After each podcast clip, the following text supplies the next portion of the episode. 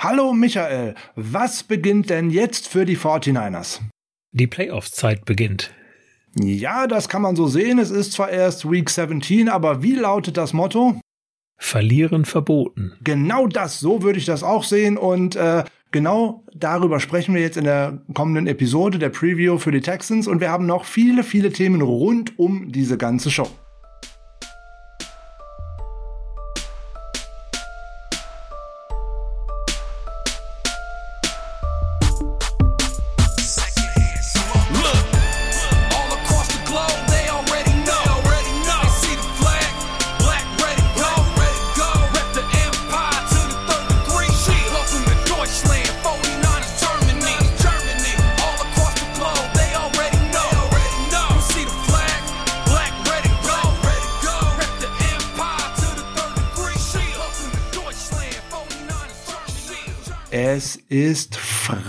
Freitag und zwar noch ein besonderer Freitag. Es ist der 31.12. Trotzdem ist Niners Huddle Zeit, sozusagen Niners Huddle Silvesterzeit. Einen schönen guten Morgen, einen schönen guten Tag, einen schönen guten Abend. Heute begrüßt euch mal der Frank, der Allesquatscher zur Not und äh, an meiner Seite habe ich netterweise wieder den Michael. Hallo Frank.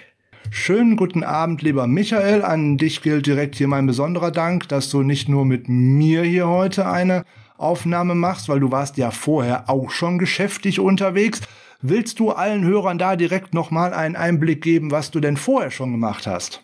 Ja, das kann ich sehr gerne tun. Ähm, die einen oder anderen wissen es ja wahrscheinlich schon, dass ich die Downset Talk Fantasy Football Bundesliga organisiere und wie es halt in Fantasy-Ligen so üblich ist, steht am Wochenende das Finale aus. Das heißt, wir ermitteln den zweiten deutschen Meister der Fantasy Football Bundesliga.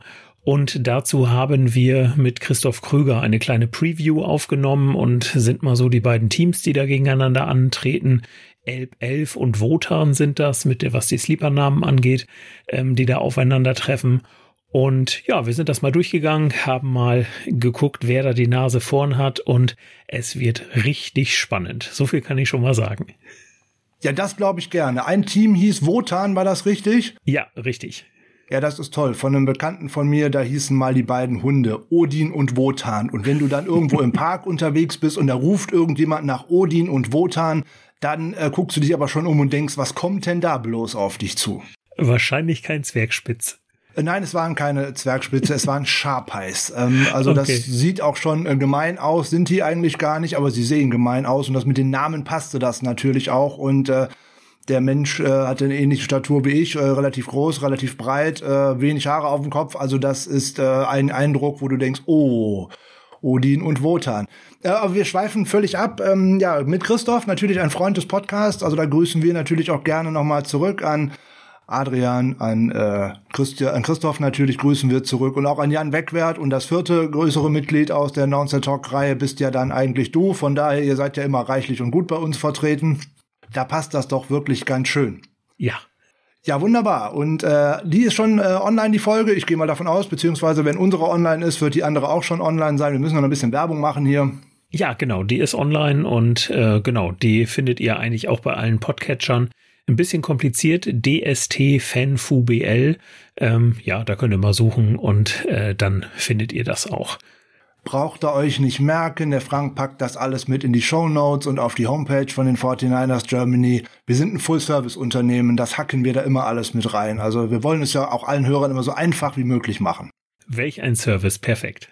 So soll es sein. Ja, jetzt habe ich äh, eingeleitet damit, dass ich mich bei dir besonders bedankt habe, dass du heute hier bist. Und dann wollen wir auch äh, direkt äh, aufklären, warum äh, das so ist.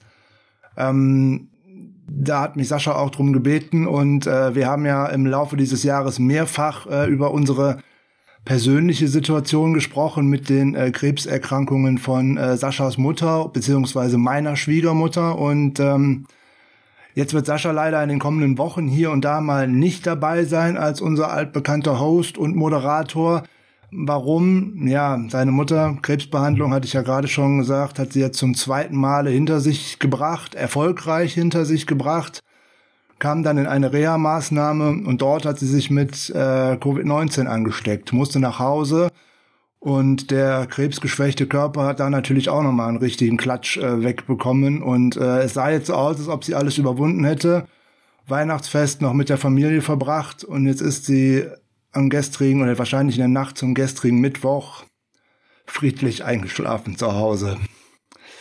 Ja, das war jetzt plötzlich und äh, unerwartet und ähm, ja, das rührt mich äh, natürlich auch und meine äh, Gedanken sind bei meinem Freund äh, Sascha, bei seiner Familie, bei den Kindern. Ähm, wir wünschen viel, viel Kraft für diese anstehenden Tage und diese schweren Tage und nichts, aber absolut nichts ist äh, wichtiger als äh, die Familie und da bekommt er natürlich alle Unterstützung von mir, von uns, von euch da draußen, das weiß ich und alle Zeit, die er dafür braucht. Und ähm, was für ein toller Mensch der Sascha da auch ist, ähm, als er mir das mitgeteilt hat hat er mir noch direkt alles Gute für meine Schwiegermutter gewünscht. Die hat nämlich gestern ihre Strahlentherapie begonnen und das hat er natürlich auch gewusst. Und ähm, ja, jetzt geht's gerade auch mit mir ein bisschen hier ähm, hinüber, aber das ähm, gehört jetzt leider gerade dazu und das muss auch einfach so sein. Und äh, Sascha, das tut mir und allen, die das hier so hören werden, wissen ja, wie unsere, unser Jahr 2021 hier gelaufen ist und dass das dann auch noch so bescheiden zu Ende geht. Das tut mir und allen sicherlich unendlich leid. Ja, da kann ich mich nur anschließen. Also ich habe dir, Sascha, ja auch schon mein Beileid ausgesprochen und ähm, ich kann dir sagen, und da spreche ich sicherlich auch im Namen von Ben und von Frank, dass du dir, was den Podcast angeht, wirklich überhaupt gar keine Sorgen machen musst. Das halten wir hier für dich hoch. Konzentrier du dich auf das, was auf das du dich jetzt konzentrieren musst und mach das so lange, wie es erforderlich ist. Äh, wir sind hier für dich da und auch von mir nochmal äh, viel Kraft für euch. Ich weiß nicht, wie alle Hörer das draußen so handhaben, wie man mit äh, Verlusten umgeht. Jeder Mensch trauert anders ich suche immer Trost und auch ein wenig Hoffnung in äh, Literatur. Ich bin ein äh, großer Sammler und ein großer Freund äh, von Aphorismen und äh, da sind mir zwei, drei eingefallen direkt dazu, die ich euch hier gerne mal vortragen möchte. Das erste lautet, eines Morgens wachst du nicht mehr auf, die Vögel aber singen, wie sie gestern sangen. Nichts ändert diesen Tagesablauf, nur du bist fortgegangen. Du bist nun frei und unsere Träume wünschen dir nur Glück. Das wäre von äh, Goethe. Das nächste wäre von äh, Sokrates. Ähm, es gibt viel Trauriges in der Welt und viel Schönes. Manchmal scheint das Traurige mehr Gewalt zu haben, als man ertragen kann. Dann stärkt sich indessen leise das Schöne und berührt wieder unsere Seele. Und das letzte ist von einem äh, eigentlich einem römischen Juristen, der auch tatsächlich anschließend mal äh, Prokonsul und Konsul geworden ist, von Cicero. Das Bewusstsein eines erfüllten Lebens und die Erinnerung an viele gute Stunden sind das größte Glück auf Erden.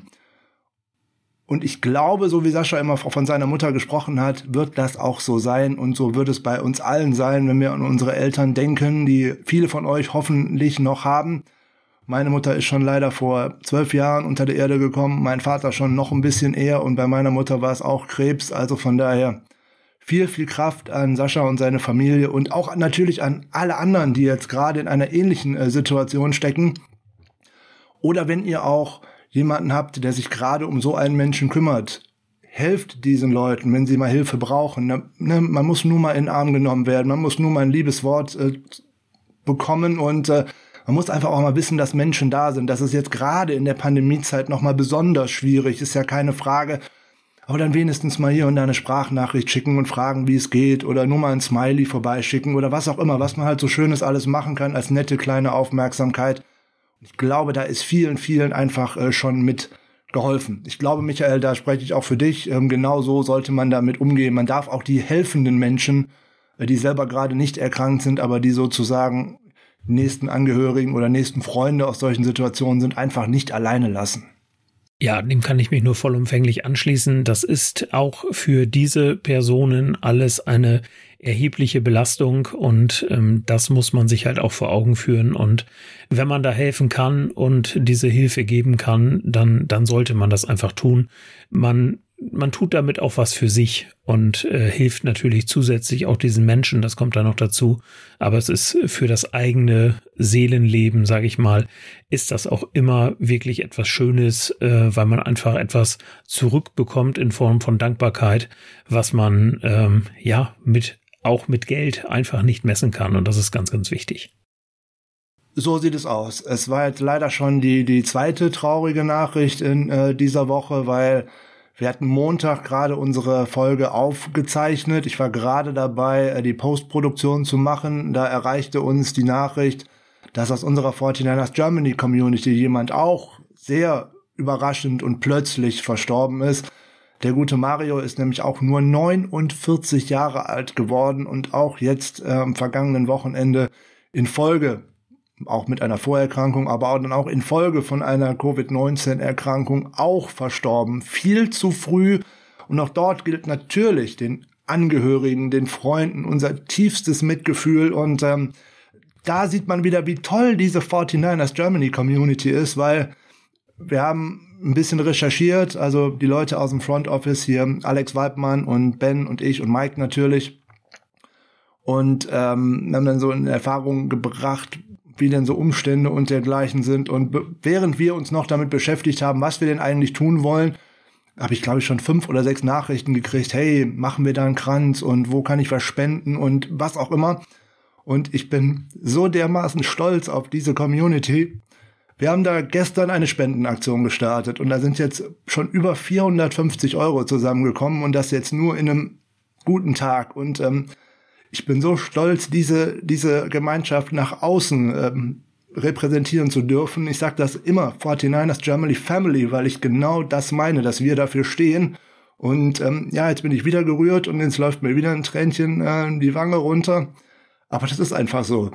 Da ist man nicht alleine, da ist ein großer Zusammenhalt und da vielen, vielen Dank an alle, die sich beteiligt haben. Auch alle, die sich beteiligt haben in Form von Botschaften und dergleichen. Man kann auf ganz, ganz viele Arten helfen und das ist einfach so eine tolle Gemeinschaft und ich bin so stolz, ein Teil davon zu sein. Und wie gesagt, ich werde nicht müde, das nach außen zu erzählen, wie toll diese Community ist.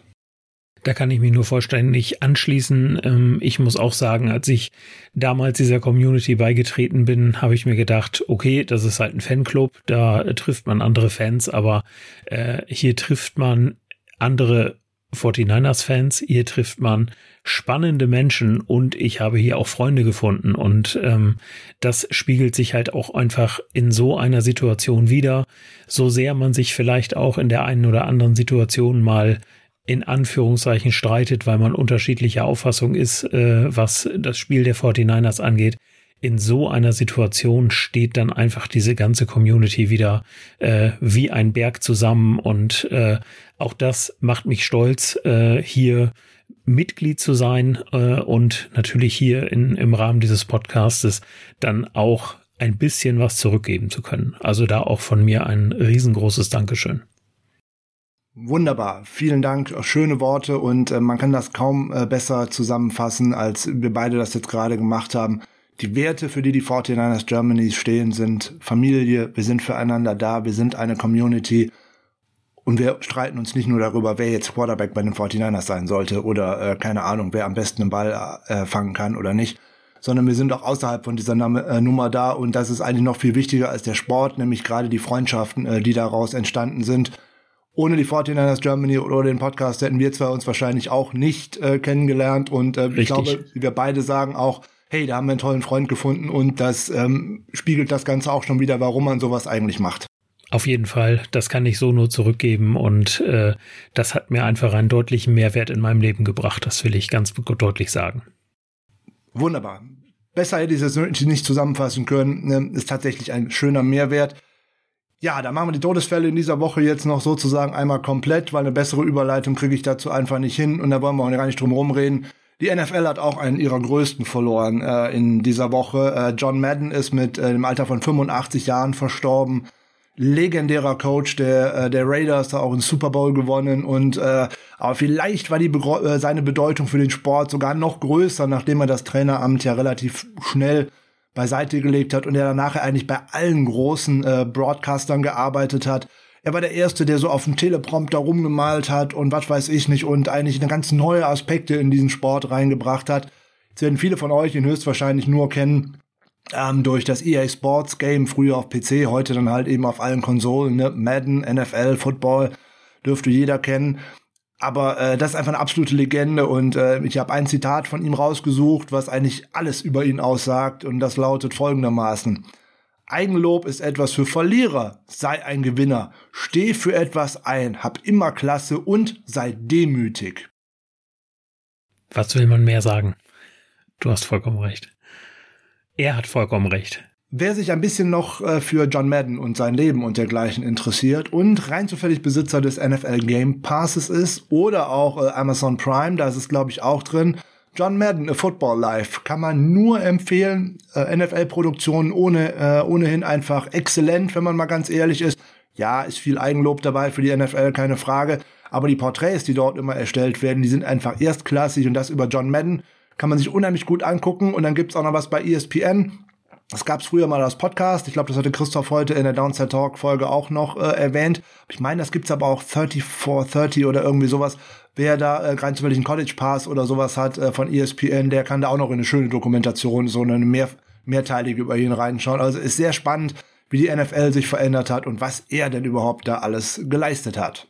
Ja, ich habe äh, Football Live selbst auch gesehen und äh, kann es wirklich auch nur wärmstens empfehlen. Ähm, es sind auch ein paar sehr, sehr witzige Szenen von ihm dabei, wie er dann beispielsweise analysiert, wie die Gatorade-Boxen da auf der Trainerbank stehen und was da so passiert und so weiter, äh, indem er halt auf den Teleprompter malt und ja, einfach faszinierend oder guckt einfach mal, ähm, wir haben ja den Vorteil, wir kriegen ja sozusagen das Nachtprogramm, äh, wenn wir vormittags den NFL Game Pass oder das NFL Network starten, ähm, da läuft dann ja meistens so ein bisschen was an Wiederholung. Da wird zurzeit halt auch ganz, ganz, ganz viel gezeigt und äh, das ist schon spannend zu gucken und ähm, gibt es auch gerade ganz viele Interviews mit äh, ehemaligen äh, Broadcast-Partnern, mit denen er zusammen aufgenommen hat. Es ist wirklich sehenswert. Ich kann es nur wärmstens empfehlen. Ja, eindeutig. Da ist gerade das NFL Network in den letzten Tagen geht's ja, wenn es nicht gerade um Spielvorschauen geht, ähm, eigentlich nur darum gegangen, was denn alles so mit äh, John Madden ist, wer John Madden gekannt hat, wer mit ihm mal was aufgenommen hat. Ich habe gestern ein äh, Interview gesehen mit einem meiner Lieblingscoaches, mit äh, Steve Mariucci und ähm, der war auch schwer getroffen von dem Verlust, weil er noch für kommenden Dienstag oder kommenden Mittwoch für mit seinem Freund John Madden noch zum Essen verabredet gewesen wäre. Also das kam auch da noch, obwohl 85 doch schon recht äh, überraschend und ein ganz großer des Sports und der Name wird sicherlich nicht so schnell vergessen werden. Auf keinen Fall. So, jetzt machen wir aber mal diese Sektion hier zu. Ich habe ja gerade schon gesagt, eine wirklich schöne Überleitung äh, gibt's da eigentlich nicht zu. Deswegen tun wir mal einfach so, als ob wir die ersten Minuten jetzt mal so ein bisschen ausblenden können. Insbesondere ich muss das machen, damit ich meine Stimme äh, wieder wiederfinde. Aber dann mache ich zumindest mal mit Danksagungen weiter, weil Patreon, äh, Michael und ich haben ja auch äh, dort eine neue Reihe angefangen, nämlich äh, A Closer Look, wo wir äh, Spieler mal etwas privater beleuchtet haben. Michael, sag doch noch mal kurz, was war denn eigentlich in der ersten Folge Thema für alle, die das noch nicht mitbekommen haben? Genau, falls ihr es noch nicht gehört habt, wir haben über Elijah Mitchell und Aziz Al-Shair gesprochen, haben so ein bisschen darüber gesprochen, wo kommen sie her, was ist so in, in der Vergangenheit, äh, auch außerhalb des Footballs, äh, Spannendes äh, passiert, gerade bei Aziz Al-Shair. Ich möchte da jetzt nicht zu viel verraten für diejenigen, die es noch nicht gehört haben gibt es eine wirklich sehr, sehr auch bewegende Geschichte, das muss man sagen. Und hört da gerne mal rein. Diese Folge ist für alle Supporter äh, oder nicht nur für die Supporter, sondern auch für alle anderen hörbar. Das heißt, ähm, ihr müsstet euch nur einen Patreon-Account anlegen, der kostenlos ist und ihr könnt die Folge dann auch hören, ohne bei uns Mitglied zu sein oder beziehungsweise Patreon-Supporter zu sein. Ihr könnt aber auch bei YouTube euch das Ganze anhören, denn da ist es dann nochmal frei für alle. Und also ich, es ist einfach, ich finde es so spannend, weil mir hat das einfach so viel Spaß gemacht, diese Vorbereitung auch. Ich hatte in der Folge ja Elijah Mitchell vorgestellt, den ich ja sowieso in diesen, in diesem Jahr als den My Guy habe und ja, die Vorbereitung hat Spaß gemacht, die Aufnahme hat Spaß gemacht. Und dann, wenn man dann noch dieses Feedback bekommt, äh, dann ist das einfach großartig. Und ich hoffe da, Frank, dass wir da bald nochmal eine neue Folge aufnehmen können. Ja, ich glaube unbedingt, weil die Reaktionen, die wir darauf bekommen haben, nicht nur von bisherigen Patreon-Abonnenten äh, oder Supportern, sondern auch von vielen anderen, wo die Folge ja jetzt tatsächlich auf YouTube frei verfügbar ist. Also auch ohne Patreon-Account kann man sich das jetzt tatsächlich mal anhören. Schauen ja nicht so viel, aber zumindest anhören, äh, was wir zwei da herausgefunden haben über diese Spieler. Und es gibt so eine große Nachfrage an Spielern, die man da beleuchten könnte. Wir haben uns jetzt schon eine schöne Liste angelegt wir haben auch schon mal geguckt, wer sich von uns eventuell mit wem denn beschäftigen möchte, weil da soll es natürlich weitere Folgen geben. Ich habe da auch zwei Spieler schon so im Hinterkopf, die mir gerade so besonders ähm, über die Bettdecke laufen, äh, sozusagen. Kann ich auch gleich schon mal verraten, weil wenn ich zwei sage, ist es nicht so schlimm, äh, dann weiß man immer noch nicht, wer in der nächsten Folge mit dran ist. Ich würde mich gerne mit ähm, Joanne Jennings auseinandersetzen und auf der anderen Seite mit Arden Key, weil ich den extrem spannend finde. Und da weiß ich auch schon ein, zwei Geschichten, die ich recherchiert habe. Also von daher, sobald die Zeit da ist und Michael sich auch ein Spieler ausgeguckt hat, ich glaube, das hat er nämlich schon getan, äh, dann werden wir da auch relativ zeitnah, sobald wir einen gemeinsamen Termin finden und das ordentlich vorbereitet haben, auch die zweite Folge nachschießen. Ja, selbstverständlich. Und da auch nochmal der Aufruf an euch. Wenn ihr Spieler habt, über die ihr gerne mal was hören wolltet, dann sagt uns das. Denn genau das betrifft diese Liste, die Frank gerade angesprochen hat. Da sammeln wir nämlich genau das. Und ähm, ja, dann suchen wir uns da immer mal Spieler raus. Und dann wird das in einer der nächsten Folgen sein.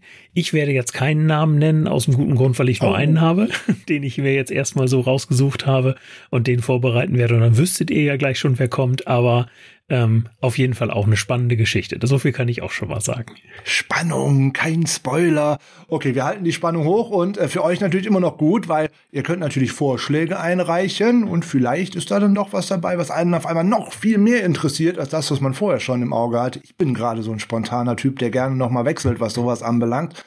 Deswegen schreibt uns gerne übers Niners Huddle, über die 49ers Germany, entweder auf äh, Instagram, auf Twitter, auf Facebook, über unsere Homepage, über eine E-Mail-Adresse an Michaels privaten Account, an meinen privaten Account, an Saschas Account und so weiter und so weiter.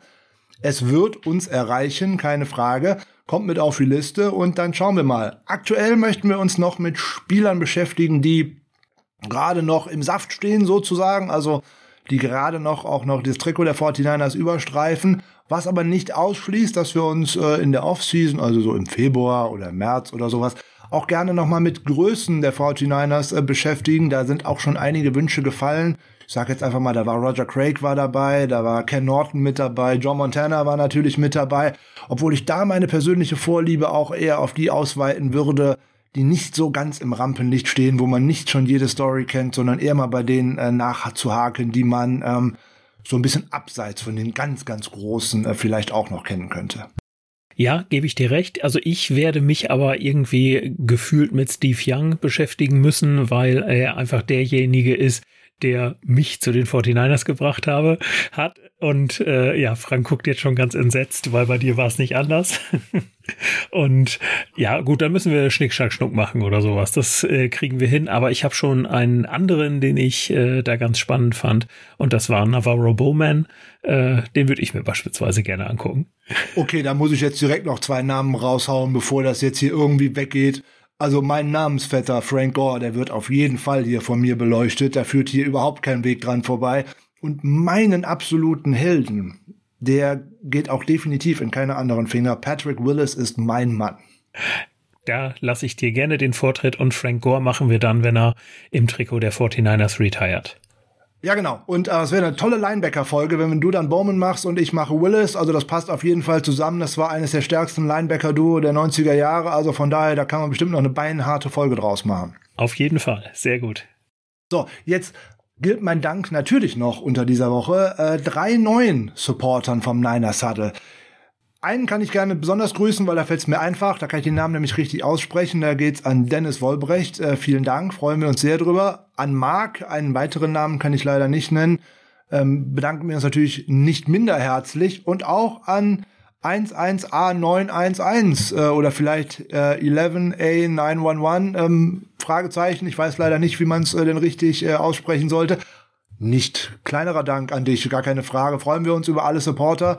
Ich habe für das kommende Jahr für äh, die ganzen Supporter äh, zwei, drei Sachen, äh, die ich mir überlegt habe. Da werde ich die Tage mal eine schöne Abstimmung an euch rüberschicken, was euch denn daran interessiert. Und dann wollen wir versuchen, euch auch noch ein bisschen mehr einzubinden. Das aber jetzt mal genug für Spoiler heute, würde ich mal so sagen. Es sei denn, Michael möchte dazu noch gern was loswerden.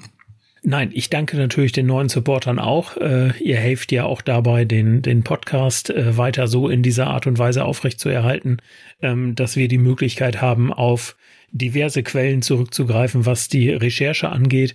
Und ich würde sagen, der einzige Spoiler, den wir jetzt noch machen sollten, ist der, wie das Spiel ausgeht. Okay, aber das erst später. Gerne. Wir können uns ja langsam annähern. Auf jeden Fall. Wir kommen jetzt so langsam mal in Richtung Football. Äh, dann möchte ich gerne noch äh, zwei Grüße loswerden. Ich hatte einen Besuch beim Gegner sozusagen unter der Woche. Ich war bei der Texans Nation DACH, also Deutschland, Österreich, Schweiz zu Gast in ihrem Podcast Hats Off to the Bull. Folge gibt's natürlich überall da, wo es auch äh, Podcasts gibt. Also überall da, wo ihr uns auch findet, findet ihr auch die Texas Nation DACH. Hört da gerne mal rein, war mit dem René ein sehr nettes Gespräch, eine sehr launige Runde und ähm, da könnt ihr vielleicht auch erfahren, wen ich gerne von den Texans bei uns sehen wollen würde. Unsere Supporter wissen es, weil ich habe in einer Folge Bayer oder Seller schon mal darüber gesprochen, äh, wen ich denn da gerne hätte. Aber ich habe da noch einen zweiten fallen lassen. Also mal gucken, vielleicht rutscht es mir noch in dieser Folge hier nochmal raus, was ich da gesagt habe. Müssen wir mal schauen, ob es passt. Und mein zweiter Dank und ist noch eine Empfehlung für alle von euch gilt natürlich unsere Hausband Heart of Chrome. Der ein oder andere wird es gestern äh, mitbekommen haben. Die Jungs waren äh, live zu Gast bei The Newton Rockcast Channel. Ähm, ist eine Show, die jeden Tag, äh, jeden Wochentag äh, auf YouTube stattfindet und ähm, Metal is Forever Rockcast Show heißt das Ganze. Eine sehr launige Runde, ging knapp zwei Stunden. Die Jungs erzählen so ihren Werdegang und es werden Videos und Songs von denen eingespielt. Es ist sehr interaktiv die Links zu der ganzen Nummer kommen natürlich auch mit auf unsere Homepage und mit in die Show Notes, damit ihr das alles findet. Und bei Twitter hacke ich das noch direkt nochmal unter den Post zur äh, Folge drunter. Könnt ihr mal wirklich reinschauen. Wer denn so Musik mag, der wird da bestimmt einen kleinen Ode finden, weil ich war total begeistert von der Show und auch von dieser Interaktivität, äh, der bei der ganzen Nummer darüber kam. Und auch großer Dank auch an JD, an den, äh, an den Sänger, an den Frontmann. Der hat nämlich auch über die 49ers Germany und netterweise über mich auch äh, gesprochen. Da war ich auch schon wieder gerührt. Also von daher eine ganz, ganz tolle Sache, kann ich nur weiterempfehlen. Ja, ich habe gestern äh, ganz kurz reingeguckt ähm, und wir haben ein bisschen Familienzeit ist dann ja auch immer, wir haben gerade einen Film geguckt, deswegen konnte ich es nicht ganz machen, aber wie gesagt, kurz reingeschaut habe ich auch. Die pa Passage, wo du dann erwähnt wurdest, habe ich leider nicht mitgekriegt, aber äh, es sah auf jeden Fall sehr, sehr interessant aus, äh, an, äh, nee, aus, genau. Und ähm, ja, hört da auf jeden Fall mal rein oder guckt da rein. Ja, auf jeden Fall. Wer das nur äh, über mich hören möchte, es war, glaube ich, so die letzten 20 Minuten oder so, äh, irgendwie da in dem Dreh ging es fünf Minuten um uns, also um die 49ers Germany und um mich und um die Beziehung auch von JD zu den 49ers, der natürlich passenderweise die bei dieser schönen Show äh, interaktiv die beste Kopfbedeckung aufhatte, die es nämlich irgendwie gibt, nämlich eine Cappy von den 49ers, also wie sich das richtig gehört hat uns auf jeden Fall gefallen und äh, die Jungs äh, der oder der Mensch, der die Show macht, äh, der war auch überrascht. Es waren zahlreiche äh, 49ers Germany Anhänger mit in dieser Show oder in diesem Chat und äh, da waren reichlich neue Leute dabei. Also vielen Dank hier für das 49ers Germany Takeover bei der Rockcast Show. Habe ich mich drüber gefreut und äh, JD auch, mit dem äh, habe ich kurz geschrieben und von daher, das wird alles schon Bombe. Sehr schön. So, jetzt wechseln wir aber tatsächlich zum Football-Teil der Show. Und da normalerweise reden wir nicht großartig über Practice Squad Moves, weil das ist meistens heute gekommen, morgen gegangen und nächste Woche wieder gekommen und danach wieder gegangen. Das wird bei zweien, die da jetzt gekommen sind, mich äh, wahrscheinlich weniger euch äh, interessieren, genau wie euch. Aber einer ist zurück und äh, das ist zum einen jetzt gerade eine Überraschung, aber eine sehr positive. Genau, es ist nämlich unser allbeliebter Marken Socha, der auf das Practice Squad der 49ers äh, gesigned wurde, der ehemalige Spieler der Franken Knights, äh, ja, der ja 2019 die Saison schon äh, dabei gewesen ist, ähm, der das tolle Super Bowl-Jahr mitgemacht hat. Ähm, und ja, wir freuen uns natürlich auch aus deutscher Sicht sehr. Und ich glaube, wenn man jetzt mal den, den deutschen Blickwinkel außen vor lässt, wir haben ja in den letzten Wochen immer relativ kritisch über das Special Team gesprochen. Und wenn Marken Socha eins richtig, richtig gut macht, dann ist das Special Team Spielen. Deswegen finde ich das äh, ein gutes Signing der 49ers. Ja, grundsätzlich muss man natürlich äh, hinterfragen, wie sehr dieser Move jetzt noch Sinn macht für zwei Spiele, wie fit er ist, ob er überhaupt schon äh, womöglich jetzt im Spiel gegen die Houston Texans am Sonntag zum Einsatz kommt. Aber grundsätzlich hätte mir es ohnehin gefallen, man hätte ihn schon zum Saisonanfang übernommen, weil man hätte so einen Kern dieses Special, Special Teams übernommen, weil Joe Walker war auch so einer, den hätte ich ungern in der Defense auf dem Feld gesehen. Aber wenn du diese zwei dann da schon mal weg hast, die da eigentlich auch viel für Tackles gut waren und auch für Winkel und auch um die anderen Leute anzuleiten und solche Sachen, wenn die dir alle wegbrechen, dann ist das irgendwie schon schlecht. Deswegen hatte ich mich sehr gefreut, wenn man ihn übernommen hätte. Aber wir haben das ja damals schon beleuchtet. Die 49ers hatten die Teamoption nicht gezogen.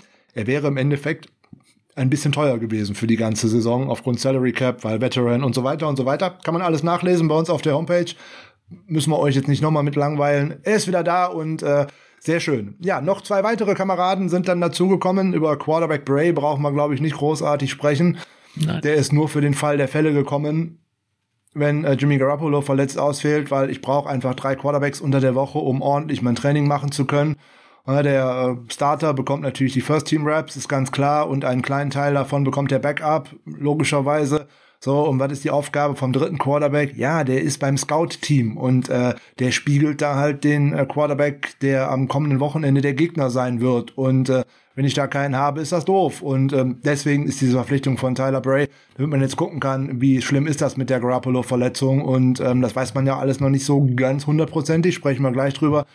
Deswegen über ihn muss man eigentlich nur wissen, er hat in der NFL bis jetzt fünf Pässe geworfen, einer ist angekommen, herzlichen Glückwunsch und ähm, ja, äh, weg. Den zweiten könnten wir vielleicht Sonntag hören, vielleicht aber auch nicht. Äh, da geht's um äh, Panther Watman, dem habe ich gestern erst noch einen Waldmann angedichtet. Äh, da war ich ein bisschen schnell, da war das L irgendwie auf einmal mit da drin und wie das dann so ist. Wenn man das einmal so im Kopf hat, dann bleibt man da auch erstmal bei. Und dann denke ich direkt auch an Alex Waldmann, unseren General Manager. Hier in dem Falle auch nochmal Grüße an Alex. Und äh, nein, er heißt Watman, es tut mir leid. Ähm, den sehen wir nur für den Fall, äh, dass äh, Mitch Wisnowski am Sonntag nicht panten kann oder auch nicht die Kickoffs ausführen kann. Aber gibt's ja auch neue Regeln, äh, nicht nur in der NFL, weil da haben ja auch gerade viele in Deutschland wieder äh, hingeschrieben, was die NFL da mit ihren Spielern macht. Das ist ja fast schon kriminell und dergleichen äh, in Sachen Covid und so weiter. Nee, ist es nicht. Die haben schlichtweg und ergreifend die Umgab, äh, die, die, die Vorgaben von ihrem Ministerium die CDC, die Seuchenschutzbehörde, genauso umgesetzt. Und so ist es wie halt in ganz Amerika jetzt eigentlich. Äh, Covid-Erkrankung, ja, schön. Ähm, bist du aber asymptomatisch und hast keine Symptome, du bist frei davon, dann kannst du nach fünf Tagen, ist das Ganze wieder erledigt und äh, ist auch jetzt egal, ob geimpft oder ungeimpft. Ähm, und so, das hat die NFL jetzt einfach übernommen. Ähm, das ist halt eine Vorgabe von der CDC. Das gilt halt fürs ganze Land. Und von daher müsste man das auch ein bisschen kritischer hinterfragen, bevor man immer einfach so losmeckert, was denn alle da so machen und nicht machen. Ob man das gut oder schlecht findet, das ist eine ganz andere Frage. Aber im Endeffekt, die NFL hält sich an die Richtlinien, die der Staat Amerika oder der Staat der Vereinigten Staaten vorgibt. Und äh, ja, äh, kann man so und so zustehen. Und ähm, in dem Falle ist es halt jetzt so, äh, Wischnowski ist am Dienstag auf die äh, Covid-19-Liste gesetzt worden. Ja, fünf Tage könnte bis Sonntag reichen. Jetzt weiß ich nicht, ob er symptomatisch oder asymptomatisch ist. Da äh, ist das kann sich ja im, im, Laufe der Woche auch noch ändern. Und ähm, ja, muss man halt Sonntag sehen. Und für den Fall ist halt äh, Watman dann dabei. Und das war ja, glaube ich, auch derjenige, den uns Ole mal wieder ans Herz gelegt hat. Ja, genau, für den Fall, äh, dass es tatsächlich mit Wischnowski nicht klappen sollte. Aber wie gesagt, ich habe da auch, was äh, Symptomatik angeht, leider nichts gehört. Ähm, wissen wir nicht. Ähm, ja, wir werden es abwarten müssen. Ja, dann hoffe ich für den Fall, dass äh, Whatman für uns zum Einsatz kommt, dass der Tipp von Ole, dem äh, vom Sunday Morning Kicker, auch Podcast, da kann man gerne mal reinhören, ist äh, recht lustig, äh, also amüsant, finde ich, äh, kann man sich ja. gut anhören. Hoffentlich ist das ein besserer Tipp als der von dem letzten, weil den Sly, der war ein Reinfall. Aber nun gut, äh, man kann ja nicht immer äh, was Gutes vorhersagen. Er hat ja nur vorhergesagt, dass er es wird. Dass er gut wird oder nicht, hat er nicht gesagt. Also von daher alles gut. Letzte News. Wir können darauf setzen, dass wir einen Running Back mehr zur Verfügung haben, weil die 49ers hätten in der letzten Woche schon das äh, ihn aufs aktive Roster holen können. Sie haben es nur wegen der kurzen Woche nicht gemacht. Man hat letzte Woche das Practice Window für Trey Sermon äh, geöffnet. Und Kyle Shanahan hat schon gesagt, dass er zurückkehren wird. Also gehe ich davon aus, dass er erst Samstag bei den äh, entsprechenden Moves äh, dabei sein wird. Und dann ist auf jeden Fall er schon mal wieder mit dabei. Über Elijah Mitchell sprechen wir mal später. Richtig. Sehr schön. Großes Thema natürlich auch, nicht nur bei uns im Podcast, sondern auch bei vielen anderen und sowieso äh, Playoffs. Ja, wir sind kurz davor und äh, einige Teams haben es ja tatsächlich schon geschafft. Wer da den kompletten äh, Überblick haben möchte, der sei doch wirklich bitte an äh, Downset Talk oder an andere Podcasts verwiesen. Aber den kleinen Blick auf die NFC, den werden wir natürlich nehmen, weil das auch für die 49ers eine Rolle spielt. Und äh, Fragen bekommen wir dazu auch immer gerne gestellt. Ich sage ja immer, von Spiel zu Spiel gucken. Ja, ich weiß, das reicht vielen nicht. Gucken wir mal über die beiden Spiele hinaus und dann wissen wir ja schon, wo es hingeht. Was steht aktuell bis jetzt fest äh, in der NFC, Michael? In der NFC steht fest, dass die Cowboys äh, drin sind in den Playoffs als äh, Sieger der NFC East, äh, die Green Bay Packers als Sieger der NFC North, die Tampa Bay Buccaneers werden es auch oder haben es auch geschafft in der NFC und auch unsere beiden äh, Division-Rivalen, die Arizona Cardinals und die Los Angeles Rams, haben es schon definitiv sicher in die Playoffs geschafft. Genau, da geht es bei allen im Endeffekt nur noch darum, welchen der Seeds sie bekommen von 1 bis 7. Und da gibt es natürlich noch einige Möglichkeiten. Zwei Plätze in den Playoffs sind also noch offen. Um diese zwei Plätze streiten sich ja diverse Teams. Unter anderem sind wir mit im Geschäft. Wir mit 8 und 7 aktuell auf Platz 6 äh, ähm, in der NFC und es ist relativ einfach. Gewinnen wir beide Spiele, bleiben wir da auch. Richtig. Aber wir können auch schon am kommenden Sonntag einen Playoff-Platz sicher haben, nämlich wenn wir gewinnen und gleichzeitig die New Orleans Saints entweder verlieren oder unentschieden spielen gegen die Carolina Panthers. Ja, richtig. Würden wir nehmen. So, dann Würden wissen wir definitiv dann, nehmen. Dann wissen wir noch nicht, ob wir Sechster oder Siebter werden, aber wir werden auf jeden Fall in den Playoffs drin. Der Rest hängt natürlich dann auch ein bisschen von den anderen ab. Die Philadelphia Eagles könnten übrigens genauso einen äh, Playoff-Spot am kommenden Wochenende sicher haben. Auch 8 zu 7 aktuell.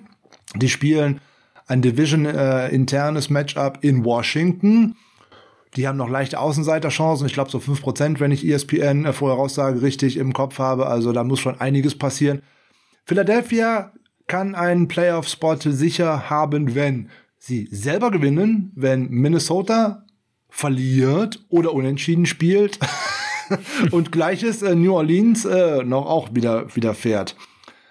Philadelphia kann außerdem äh, den Playoff-Spot sicher haben, wenn Minnesota verliert und San Francisco gewinnt. Und es gibt noch zwei, drei weitere Varianten, aber das lassen wir mal alles außen vor. Im Zweifelsfall, wir wollten ja auf uns gucken. Wenn wir zwei Spiele gewinnen, sind wir Sechster. Äh, gewinnen wir nur eins davon, dann wird's noch spannend. Aber wir gucken jetzt erstmal auf die Houston Texans, weil das ist das Spiel, was jetzt am Wochenende ansteht. Ach, einmal tief Luft holen, weil wir fangen einmal ganz kurz an mit dem Injury Report, weil irgendwie ist der noch nicht so ganz aussagekräftig, oder? Nee, das ist äh, tatsächlich so. Ähm, man weiß noch nicht so genaues. Gerade macht uns natürlich auch die, die Covid-Liste glücklicherweise ja bei den 49ers, wir klopfen mal alle ganz fest auf Holz, äh, sowieso kein großes Thema gewesen. In diesem Fall halt nur mit Which, Mitch, Which Oh Gott. ja. Siehst der du, Australier, zwei, einfach genau, der Australier. Der Australier, Mitch Wischnowski. Na, wenn, dann muss man es auch durchziehen. Sehr gut. genau. Ne, also ja, aber wir haben noch ein paar äh, Spieler, wo man noch nichts Genaues weiß. Ähm, das sind DJ Jones, Jimmy Garoppolo, Eli Mitchell und Maurice Hurst. Ja, mindestens mal. Also man hätte jetzt am ersten Tra äh, Montag war ja sozusagen eine inoffizielle Trainingseinheit, die muss auch nicht im äh, Report auftreten. Das haben die 49ers gemacht, weil sie halt eine kurze Woche hatten. Da ging es halt mal darum abzuchecken, wer ist denn jetzt wie äh, belastbar und wie nicht und dergleichen. Äh, das Thema Jimmy Garoppolo machen wir mal als letztes, würde ich vorschlagen. Wir blicken ja. einmal kurz auf die anderen. Also nicht trainiert. Am Mittwoch haben äh, Aziz Al-Shaya, eben Jimmy, äh, Dre Greenlaw, Talanoa Hufanga, Maurice Hurst, äh, Alex Mack und Trent Williams. Bei den letzten beiden war es aber mal wieder der Veteran Rest Day. Das kennen wir ja eigentlich schon. Die bekommen dann einen Ruhetag, sind ja schon äh, im gesetzteren Alter. Hm. Wenn die am Sonntag immer ihre Leistung bringen, dann können die meinetwegen auch ihren Veteran Rest Day haben. Ähm, Amen und äh, alles gut, geht man nur in Weight Room und so, alles gut. Braucht dann nicht auf dem Trainingsplatz stehen, passt schon. So, äh, Aziz Al-Shaya hat eine Außenseiterchance, um zu spielen, aber es sieht nicht so gut aus. Der hat nämlich eine Knieverletzung, äh, eine Außenbanddehnung, wenn ich das so richtig gelesen habe. Es könnte auch sein, dass er die letzten beiden Saisonspiele pausieren muss. Es steht noch nicht so fest, es ist Day to Day, man wird mal wieder schauen. Dre Greenlaw ist auf jeden Fall raus für kommenden Sonntag, hat eine Chance, gegen die Rams spielen zu können. Talanoa Hufanga muss man abwarten, ob er in dieser Woche wieder am Training teilnehmen kann oder nicht. Gleiches Morris Hurst. Warten wir mal ab. Ich glaube dann auch irgendwie eher nicht, weil die Wadenverletzung scheint sehr hartnäckig zu sein. Ja, das sieht tatsächlich so aus, was natürlich sehr, sehr schade ist. Ähm, wir würden ihn ja gerne mal sehen, äh, weil er uns natürlich auch äh, immens weiterbringen würde. Aber okay, man kann nicht alles haben. Ähm, Arden Key äh, ersetzt ihn ja zurzeit äh, recht gut. Ich, ich gucke immer komischerweise, das ist so interessant, wenn ich an, die, an die Position denke, dann denke ich immer an die beiden, weil sie halt beide aus Oakland gekommen sind. Irgendwie sind die für mich so eine, äh, ja, so ein Team. Ich wollte gerade sagen, sag es bitte nicht ein Pärchen, sonst äh, sind wir hier im falschen Podcast. Richtig, ein Team. Ein Team, auf jeden Fall. Und ähm, ja, da müssen wir halt schauen. Und ähm, die beiden, die noch limitiert gestern waren, da hat man bei äh, DJ Jones große Hoffnungen. Der hat eine leichte Knöchelverletzung wie in der letzten Woche. Da geht man halt ein bisschen leichter äh, das Ganze an, dass der Sonntag äh, wird spielen können. Und bei Elijah Mitchell hat man natürlich auch die Hoffnung und es besteht die Chance. Hat auch äh, Shanahan gesagt, das muss jetzt halt die Trainingswoche zeigen, ob es da Setbacks gibt, also Rückschläge gibt oder ob äh, er gut durchtrainieren kann. Der wäre schon wichtig, wenn er für unser Laufspiel wieder mit auf dem Feld wäre. Genau, und wenn Trey Sermon dann auch noch da ist, dann hätten wir ja sogar gleich zwei dazu, zu Jeff Wilson und Jamichael Hasty, der ja auch immer noch fit ist, ähm, wo wir uns ja, glaube ich, relativ einig drüber sind, wenn der dann so in die äh, dritte, vierte Reihe zurücktreten darf, ähm, tut das dem Run-Game vielleicht auch nicht unbedingt äh, weh. Äh, ich würde mich sehr freuen, äh, wenn wir äh, gerade Elijah Mitchell wiedersehen würden. Ich würde mich freuen, wenn wir Elijah Mitchell sehen würden. Ich würde mich freuen, wenn wir äh, Trey Sermon sehen können, weil die Rolle des Third Down Backs kann der mindestens äh, auch ausfüllen. Und ähm, ich fände es gar nicht so übel, Michael Hasty unter den Inactives zu sehen, weil dann wüsste ich zumindest schon mal, dass der keine Kickoffs returnen würde. äh, ja. Gut, aber das führt uns jetzt zu weit. Äh, wir blicken mal auf die Houston Texans, weil da wird's noch ein bisschen äh, komplizierter als bei uns, weil da war so gefühlt das halbe Team am vergangenen Spieltag auf der Covid-19 Reserve List. Ein Großteil dieser Spieler kehrt jetzt zurück. Justin Britt, äh, Brandon Cooks, Kaimi Fairbairn, Jonathan Greenard, Camo Grugier Hill, und, und, und, und, und, und, und. Äh, das dauert jetzt zu lang, wenn ich das alles vorlese. Also die kommen tatsächlich alle zurück. Derjenige, auf den wir höchstwahrscheinlich nicht treffen werden, also ein deutsches Duell wird es dann wahrscheinlich eher weniger geben, weil Dominik Eberle, der ja tatsächlich am vergangenen äh, Sonntag Kaimi Fairbairn ersetzt hatte und auch ähm, fünf extra Punkte verwandelt hatte und ein Field Goal, wenn mich nicht alles täuscht, oder sogar zwei Field Goals. Er hat ein langes getroffen und eins verschossen, das weiß ich auf jeden Fall. Ja, der ist nämlich jetzt auf der Reserve Covid-19-List gelandet und ja, schade eigentlich. Wir hätten uns gefreut für das deutsche Duell und natürlich auch äh, für Dominik Eberle, dass er es bei den ähm, Texans geschafft hat, dort äh, tatsächlich jetzt als Kicker eingesetzt zu werden und ähm, wirklich schade. Ja, was kann man sonst zum Injury Report äh, sagen? Ähm, ja, dass äh, ein paar Jungs von denen, die jetzt zurückgekehrt sind von der Reserve Covid-19-List, wie jetzt eben Justin Britt zum Beispiel, wie Jonathan Greenard oder auch wie Rugia Hill, dass die alle erstmal Mittwoch limitiert äh, trainiert haben. Das sagt aber so überhaupt nichts aus über die Möglichkeit, die einzusetzen. Und ähm, da sind auch noch ein paar Spieler auf der Reserve Covid-19-List und da wird sicherlich auch noch Veränderungen geben, insbesondere durch die Maßnahmen, die jetzt äh, ja deutlich vereinfacht worden sind, dass die Spieler zurückgehen können. Da würde ich gerne so ein bisschen darauf verweisen, sonntags, entweder samstags abends oder sonntags morgens, gibt es bei auf der 49ers Germany Homepage immer noch den Injury Report vor dem Spiel. Da würde ich da ein bisschen noch was zu schreiben, weil man dann auch eher weiß, was passiert. Weil Samstagabend äh, müssen die Jungs, also Samstagabend unserer Zeit, müssen die Jungs äh, da tatsächlich aktiviert sein, sonst spielen die auch Sonntag nicht. Also bis dahin muss man tatsächlich ein bisschen abwarten. Das wäre jetzt ganz viel Spekulation. Lustig äh, finde ich immer, dass äh, ich habe den Injury Report der Texans schon mal häufiger reingeguckt. Da steht jede Woche äh, Deshaun Watson drin. Da kann ich mich drüber totlachen. Ja, habe ich jetzt auch gesehen. Not injury related. Ja. ja. Finde ich auch interessant, ja. Ja, das ist echt spannend. Ähm, dann würde ich doch sagen, wir wechseln mal so direkt äh, zu dem Spiel gegen die Houston äh, Texans. Es gibt ja zahlreiche Verbindungen äh, zwischen den beiden Teams, denn unter anderem unser Head Coach war da auch mal Trainer. Ja, genau. Vier Saisons sogar, äh, zwei äh, Jahre 2008 und 2009 sogar als Offensive Coordinator. Äh, also er hat bei den Texans auch schon einiges an Erfahrung gesammelt. Genau, hat er und vom damaligen Coaching-Staff sozusagen hat er sogar den einen oder anderen noch mitgebracht, weil ehemalige Texans-Coaches, die jetzt bei den 49ers auf der Gehaltsliste stehen, sind neben Kyle Shanahan Richard Hightower, mal gucken, wie lange noch, ne? schöne Grüße an die Special Teams, ähm, Offensive Coordinator Mike Daniels, ähm, Defensive Coordinator DeMaker Ryans, war nämlich ein früherer Spieler äh, der Texans so nebenbei, auch als Kyle Shanahan da noch Trainer war. Mhm. Der Linebackers-Coach äh, Johnny Holland, der ja auch aufgrund einer Krebserkrankung ähm, oder Behandlung jetzt gerade nicht coacht und sozusagen sein Amt ruhen lässt. Und eben auch Wide Receivers Coach Wes Welker. Ja, da hat er sich doch gut bedient bei den Texans. Und äh, wenn wir jetzt mal mit, mit der Ausnahme der Special Teams uns das betrachten, glaube ich, auch ganz gute Auswahl getroffen. Ja, ich denke auch. Also da gibt's auch von den Spielern gibt's natürlich immer noch wieder Überschneidungen, wer denn irgendwie Verbindungen zu den 49ers hat und hin und her. Das gibt's auch bei jedem Spiel eigentlich und äh, es ist äh, immer sehr spannend. Wenn man jetzt noch äh, schaut, wir haben noch mit äh, Charles Omenihu einen äh, Spieler von den Houston Texans in dieser Saison zu uns geholt. So, und auch genug Spieler von uns waren schon mal nicht nur unbedingt bei den Texans, aber stammen zumindest aus Texas, nämlich äh, Jack Brandel, Jamichael Hasty, DJ Jones, Trent Williams und auch Jeff Wilson stammen alle aus Texas oder haben in Texas eine Universität besucht und ja, da gibt's halt viele Überschneidungen. Ist eigentlich ganz interessant, wenn man sich solche Sachen immer mal anschaut. Ja, auf jeden Fall. Das äh, finde ich auch immer ganz, ganz spannend, äh, weil man dann auch mal sieht, ja, wie, wie so die, äh, ja, das ist halt nicht so, wie wir es so im, äh, sagen wir, aus dem Fußballbereich kennen. Klar, da wechselt man natürlich auch vom Norden in den Süden und so weiter, aber äh, so in der normalen, sagen wir mal, Amateurkarriere, da bleibt man ja in der Regel erstmal da vor Ort, aber das äh, sieht halt hier alles ein ganz bisschen anders aus. Äh, immer wieder spannend. Aber das ist ja bei den, bei den Texans nicht anders. Äh, da gibt es ja auch durchaus äh, Spieler, die eine Connection zu Kalifornien haben. Brandon Cooks beispielsweise kommt aus Stockton. Äh, Kaimi Fairbairn hat bei UCLA gespielt. Äh, Royce Freeman kommt auch aus Kalifornien. Äh, Davis Mills, der Quarterback, den wir sehen werden, hat äh, in Stanford gespielt. Ähm, ja, finde ich äh, spannend.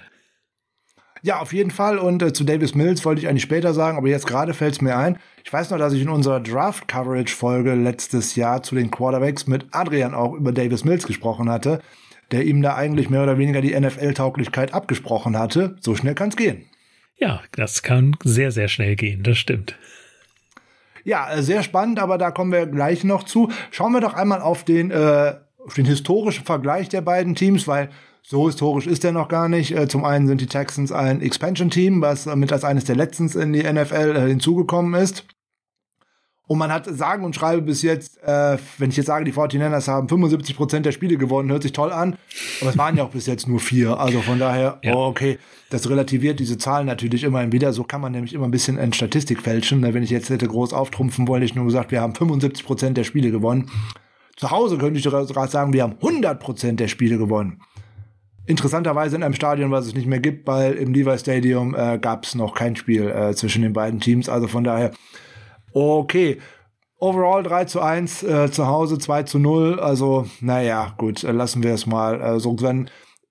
Jimmy Garoppolo hat mal ein sehr, sehr gutes Spiel äh, gegen die Texans gemacht. Da hat man nämlich auch mit ganz vielen Field Goals nachher noch von ähm, Robbie Gold in, der, in diesem 5 zu 0 Stretch zum Ende der 2017er Saison bei den Texans gewonnen. Das war nämlich auch das letzte Spiel äh, der beiden gegeneinander. Also von daher, schauen wir mal, wie das so aussieht. Äh, ich glaube 26, 16 oder irgendwie sowas haben wir da gewonnen. Und äh, ja. Aber ja. das hilft ja alles nix.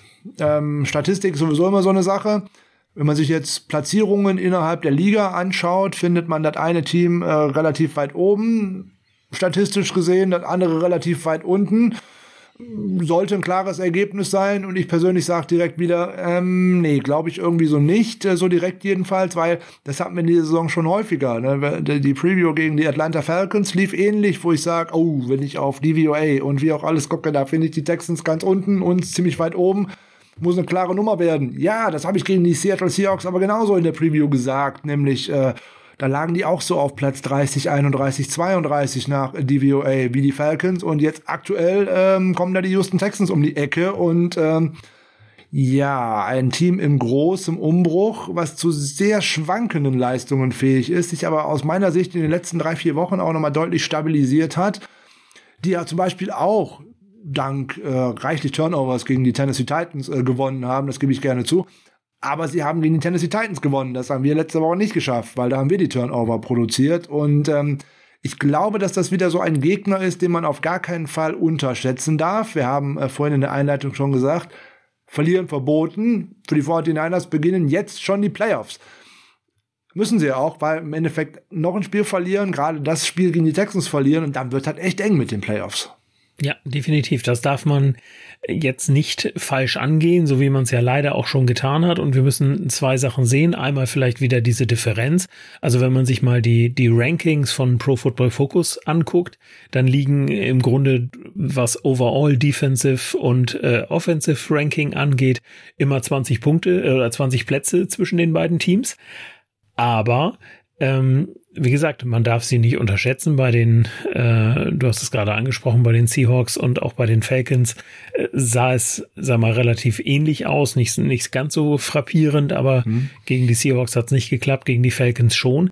Und was man aus meiner Sicht überhaupt nicht, ähm, sag mal, aus den Augen verlieren darf, die Texans kommen gerade aus einem 41 zu 29 Sieg gegen die Chargers. Und das gibt natürlich so einem Team auch nochmal Motivation ohne Ende. Du, erstmal haben sie sowieso jetzt zwei Spiele aufeinanderfolgend gewonnen, äh, was natürlich auch schon mal ein bisschen einfacher ist als irgendwie mit fünf Niederlagen im Rücken. Aber das, sowas gibt dem Team unheimlich Motivation und wir werden die Texans nicht erleben, dass die da von Anfang an gleich stehen und, äh, sag mal, Kehle zeigen und sagen, so 49ers, jetzt macht uns mal bitte fertig. Das wird nicht passieren. Und die kommen motiviert in dieses Spiel. Und wenn dann diese Leistung nicht stimmt bei den 49ers und die Einstellung nicht stimmt, dann kann das echt wieder ein Problem werden. Und wir alle wollen uns das ersparen, dass wir in zwei Wochen gegen die Rams vorm Fernseher sitzen und hoffen, dass es noch irgendwie mit den Playoffs klappt. Ja, das ist nämlich eine ganz gefährliche Nummer, weil wenn ich jetzt auf die nackten Zahlen gucke, schaue ich mir die Offense mal nach DVOA-Ratings an, dann gucke ich, äh, finde ich relativ weit oben auf Platz 4, nämlich äh, die 49ers.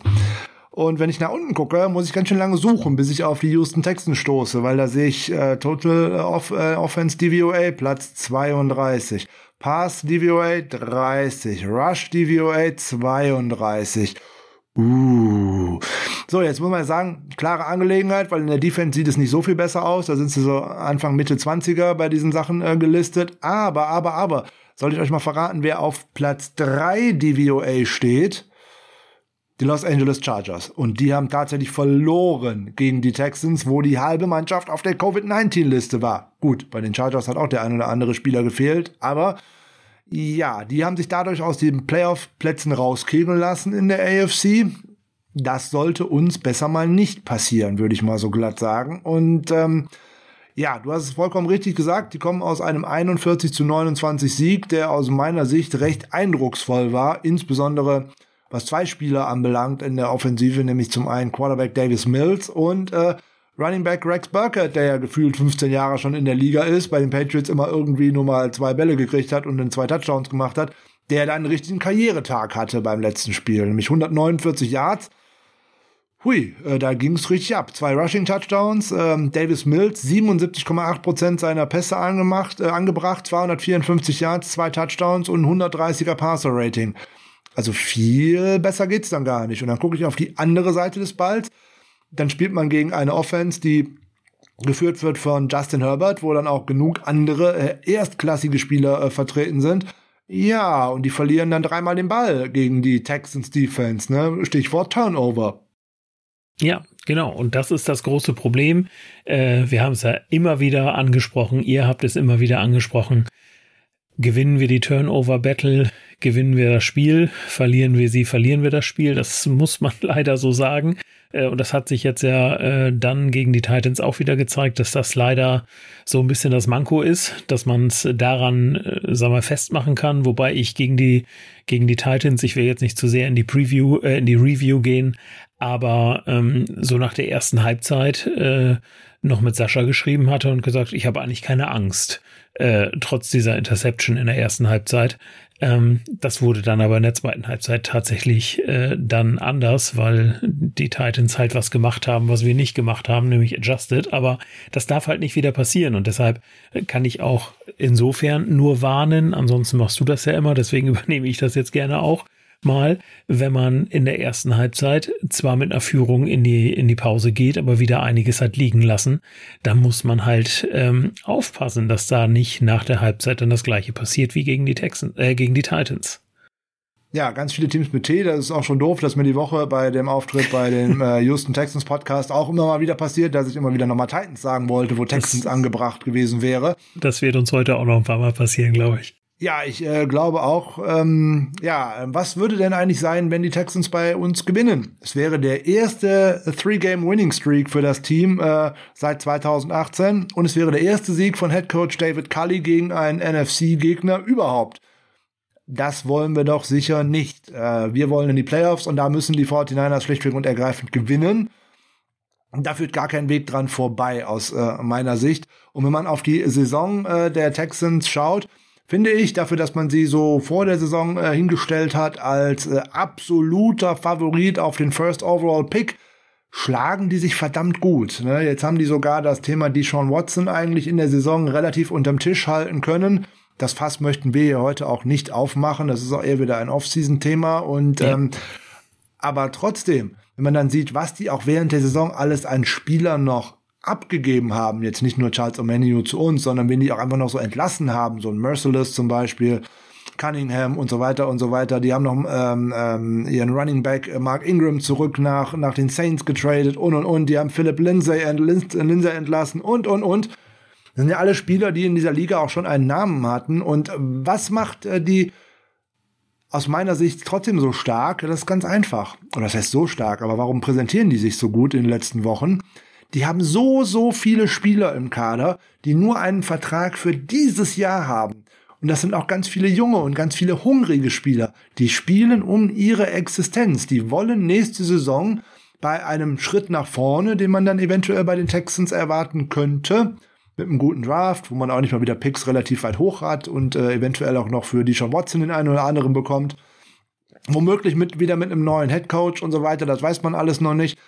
Aber die haben da die Chance, äh, Verträge zu bekommen. Da haben nur zehn oder zwölf Spieler oder was einen Vertrag, der länger ist als diese Saison. Also die spielen sozusagen wirklich um ihre Existenz und deswegen hängen die sich auch richtig rein. Und das ist für die 49ers auch wieder eine große Gefahr, weil keiner dieser Spieler hat da irgendetwas zu verlieren. Die kämpfen für sich, die kämpfen für gute äh, Spielzüge auf Tape, um sich auch bei anderen Franchises eventuell in der Free Agency einen Vertrag sichern zu können. Und das ist eine ganz gefährliche Situation, wenn man diesen Gegner unterschätzt. Genau, weil nämlich keiner, äh, was heißt keiner ist falsch, aber viele der Spieler, die am Sonntag für die Texans auflaufen werden, nicht damit rechnen, nächstes Jahr äh, wieder dort zu spielen. Und du hast vollkommen recht, die werden sich woanders empfehlen wollen. Und das werden die sicherlich nicht dadurch, dass sie sich äh, von den 49ers freiwillig besiegen lassen.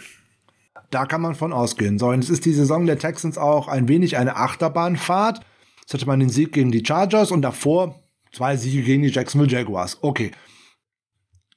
Kann man gegen gewinnen, muss man gegen gewinnen, wie auch immer man das jetzt gerade sehen möchte. Aber auch die muss man natürlich erstmal schlagen, so nebenbei. Insbesondere, wenn man die eigentlich vor der Saison voraussagt, oh, das könnte sogar 0-17 werden oder so. Sie haben schon mal vier Spiele gewonnen, ne? Und es sind noch zwei, die noch ausstehen. Also von daher, stehen die viel besser da, äh, als man so denkt. Da war auch die eine oder andere Klatsche dabei, gegen die Colts zum Beispiel 0 zu 31. Okay, das war direkt äh, vor dem Spiel gegen uns äh, für die Colts ein schöner Warmmachgegner, das war doof. Die haben auch von den Bills mal eine Klatsche gekriegt, 0 zu 40. Aber direkt in der Woche nach dieser 0 zu 40 Klatsche gegen die Bills haben die nur mit drei Punkten Unterschied gegen die Patriots verloren. Also dieses Team zu unterschätzen ist das Dümmste, was man aus meiner Sicht machen kann. Ja, vollkommen richtig. so ist es. Die Colts haben danach dann ja übrigens nach dem Spiel gegen die Patriots äh, dann nochmal gegen die Texans gespielt. Ja. Äh, und da haben sie dann 3 zu 31 verloren, die Texans. Also in einem, äh, in einer Saison 62 Punkte gegen ein Team kassieren, aber nur drei machen, ist natürlich auch schon hart. Aber wie du vollkommen richtig sagst, sie haben äh, erstmal mit den Titans und den Chargers Mannschaften besiegt, von denen man gedacht hatte, dass das klare Siege sind und dass es gegen die Patriots so eng war, das ist auch schon, schon eine Leistung gewesen. Deswegen, man darf dieses Texans-Team einfach nicht unterschätzen. Das sollte man auf gar keinen Fall machen. Und wenn man dann auch noch einen Blick darauf wirft, dass die Los Angeles Rams da zwar 38 zu 22 gewonnen haben, aber wenn Matthew Stafford dort nicht diese zwei Interceptions wirft, ja. Dann wird das noch, äh, noch ein bisschen anders. Also von daher, da ist so einiges bei, wo man denn dann schauen kann, oh, das hätte deutlich enger werden können und so weiter und so weiter. Also dieses Team hat ein Potenzial, das ist aber allerdings auch noch größer als bei uns von High to Low in Anführungszeichen, was da die Bandbreite geht. Da weiß man nicht so wirklich, was man da zu erwarten hat. Plus natürlich jetzt gerade diese äh, Covid-19-Situation. Wenn wir jetzt mal in Medias Res gehen, also wir schauen mal, was steht denn da so auf dem Feld? Fällt einem als allererstes so auf, wenn man in den Quarterback Room schauen würde, die Sean Watson spielt natürlich die ganze Saison nicht. Okay, das Theater haben wir alle irgendwie mitgekriegt vor der Saison, wollen wir nicht drüber reden. So, dann haben die Tyra Taylor verpflichtet, wo man denkt, hm, da wissen wir doch eigentlich alle, was er kann und was er nicht kann. Warum verpflichten die den? Ja, hat ja auch nicht lange gespielt, sondern die Spiele von Davis Mills, ähm, die waren zum einen recht ansprechend aus meiner Sicht. Und wenn du mich genau so fragst, äh, habe ich nicht verstanden, dass man den für vier Spiele wieder rausgenommen hat, nachdem Taylor wieder gesund war. Weil hat man eigentlich einen Quarterback gefunden in der dritten Runde des Drafts. Ähm, da kann man vielleicht was draus machen, was aus meiner Sicht zumindest eher dafür sprechen würde, ihn da spielen zu lassen, weil es um nichts geht, außer um Perspektive für die Zukunft, anstatt einen Tyra Taylor da spielen zu lassen, der einen sowieso nirgendwo hinführt. Und du spielst ja jetzt nicht auch gerade um Playoffs oder irgendetwas, sondern das ist aus meiner Sicht tatsächlich verschwendete Zeit. Weil wenn ich, ich habe das ein oder andere Spiel der Texans gesehen, Mills gefällt mir grunds grundsätzlich bisher von der Spielzeit her und auch da von dem, was ich gesehen habe, als von dieser Quarterback-Klasse mit am besten. Ja, durchaus. Also gerade weil er auch jemand ist, mit dem man nicht unbedingt gerechnet hat. Ne? Das muss man ja auch immer sagen. Du hast ja das, was Adrian Franke zu ihm gesagt hatte, in der Preview schon angesprochen. Und natürlich, äh, wenn man sich jetzt sein Ranking anguckt bei Pro Football Focus, dann ist das bei 56,5. Das ist jetzt natürlich nicht, nicht berauschend. Andererseits muss man sagen, dass von Trey Lance liegt nur 4,5 Punkte drüber. Aber gut, waren natürlich auch deutlich weniger Spiele. Aber ich sehe es eigentlich genauso wie, wie du. Ich kann heutzutage das soll jetzt, wie gesagt, du sprichst es ja auch immer an, deswegen mache ich es als Disclaimer vorher weg auch nochmal. Das geht natürlich niemals gegen den Menschen in irgendeiner Art und Weise, aber ich weiß sowieso nicht, warum man als Team einen Tyra Taylor verpflichten sollte. Dann äh, suche ich mir doch lieber, so wie die Texans das ja auch gemacht haben mit Davis Mills, einfach einen Quarterback in Runde 3, 4, 5 äh, und probiere den einfach mal aus. Gerade wenn ich jetzt in der Saison bin, wo ich sowieso sage, äh, Playoffs, damit haben wir nichts zu tun und wir werden nächstes Jahr hoch picken. Vielleicht nicht unbedingt an eins, aber dann vielleicht an drei, vier oder fünf. Ähm, ja, dann, dann mache ich doch sowas. Ja, aus meiner Sicht auf jeden Fall. Also nur der Vergleich einmal äh, von Davis Mills zu Tyra Taylor. Ähm, Mills bis jetzt mit äh, Completion-Quote von 66 Prozent, 2200 Yards, 12 Touchdowns, 9 Interceptions. Tyra Taylor, Completion Percentage 60% 966 Yards, 5 Touchdowns, 5 Interceptions. Ähm, Veteran gegen Rookie, würde ich sagen, hat äh, Taylor klar verloren. Und ähm, da würde ich grundsätzlich, wenn ich im Stall der Texans äh, etwas zu sagen hätte, eher den Rookie sehen wollen, ganz ehrlich. Um zu sehen, ob ich um den etwas aufbauen kann. Je nachdem, der kommt, der Super Quarterback ist in der kommenden Draft höchstwahrscheinlich nicht dabei habe ich vielleicht meinen Quarterback für die nächsten ein, zwei Jahren hier schon gefunden. Wenn ich eine O-Line ein bisschen verbessern kann, wenn ich dem noch eine oder andere Waffe hinzufüge, wenn ich vielleicht auch gerade meinen Coaching-Staff noch ein bisschen verbessere, kann man da vielleicht was drauf aufbauen. Mills war natürlich auch ein großes Fragezeichen. Er war auch schon zweimal schwer verletzt im College bei äh, Stanford. Sozusagen bei den 49ers vor der Haustür gespielt. Deswegen hatte ich auch immer so einen kleinen Blick da drauf. Ich werfe ohnehin immer mal hier und da so einen Blick in die Pac-12, äh, weil ich auch so ein Fan der Washington Huskies bin, so, so ein kleiner irgendwie.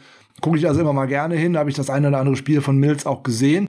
Und dass die Qualitäten, die ihn dort ausgezeichnet haben, die sieht man auch hier, nämlich dass er unerschrocken ist, dass er auch den tiefen Ball mal versucht anzusetzen, ist auch nicht unbedingt immer akkurat, aber der riskiert halt auch etwas und das ist dann doch ein Quarterback-Play, was einem hier und da wirklich gefallen kann. Und er hat aus meiner Sicht äh, auch noch äh, gute Ziele dabei. Und wenn man sich ähm, so das Passer-Rating der Rookie-Klasse äh, mal so anschaut, da wird man, ähm, ja, da schaut man verwundert, wie weit oben man, man einen Davis Mills dann nämlich findet. Ja, wenn ich da mal auf Zach Wilson gucke, der sieht da bei 67,9. Hm, ziemlich mau. Trevor Lawrence bei 70,6. Sie auch immer noch ziemlich mau. Justin Fields bei 73,2. Immer noch mau. Dann kommt Davis Mills, 86,2. Das ist schon durchschnittlich. So, und Mac Jones liegt knapp darüber, 90,2. Aber der hat ja auch ganz, ganz andere Umstände. Stell mal Davis Mills hinter die Offensive Line der New England Patriots und mit diesem Coaching-Staff. Glaube ich, hätte der ein besseres Passer-Rating als Mac Jones, insbesondere weil er einen tiefen Ball werfen kann. Ja, richtig. Was Mac Jones bekanntlich nicht kann. Ja, vollkommen richtig. So, und wenn ich dann noch mal ein bisschen genauer schaue, wir haben gesagt vorhin Touchdown-Interception-Ratio 12 zu 9, Red Zone Passer Ratings. Ihr glaubt nicht, wer das in der NFL anführt. Es ist Davis Mills, 113,2. Vor Baker Mayfield und Tom Brady. Es ist kein Witz, es ist die statistische Wahrheit. Ja, es ist spannend, auf jeden Fall. Äh, aber ich sehe die Zahlen auch vor mir. Ähm, ja, es ist vollkommen richtig. So, und Zahlen lügen äh, eigentlich so grundsätzlich nie. Und wenn ich dann nochmal auf DVOA nur von ihm schaue, Seitdem er jetzt in Woche 14 den Starting-Job wieder übernommen hat von Tyra Taylor, also wir reden nur von den letzten Wochen, ist er auf Platz 7 in EPA pro Dropback und Sechster in Adjusted Net Yards pro Attempt. Also da sind nicht viele Quarterbacks besser. Gut, er hat natürlich auch gegen die Seahawks, gegen die Jaguars, gegen die Chargers gespielt. Okay, da war keinerlei Top 10 Defense nach DVOA dabei, aber trotzdem muss er diese Bälle natürlich auch erstmal anbringen. Von daher, der bringt vieles mit. Den würde ich versuchen weiterzuentwickeln. Also der gefällt mir da eigentlich aus diesem ganzen Texans-Team so mit am besten. Ja, durchaus. Also auf jeden Fall eine sehr, sehr positive Überraschung. Ja, was den Texans natürlich das Leben auch ein bisschen schwerer gemacht hat, ist der Ausfall von Laramie Tunzel, ihrem äh, Top-Tackle. Ist ja keine Frage, dafür hat man ja mal Haus und Hof äh, verkauft äh, nach ähm, zu den Miami Dolphins. Da lachen ja. wir heute noch drüber. Naja gut, da gab es ja noch das ein oder andere äh, schöne Geschäft, wenn ich da an die Cardinals denke beispielsweise.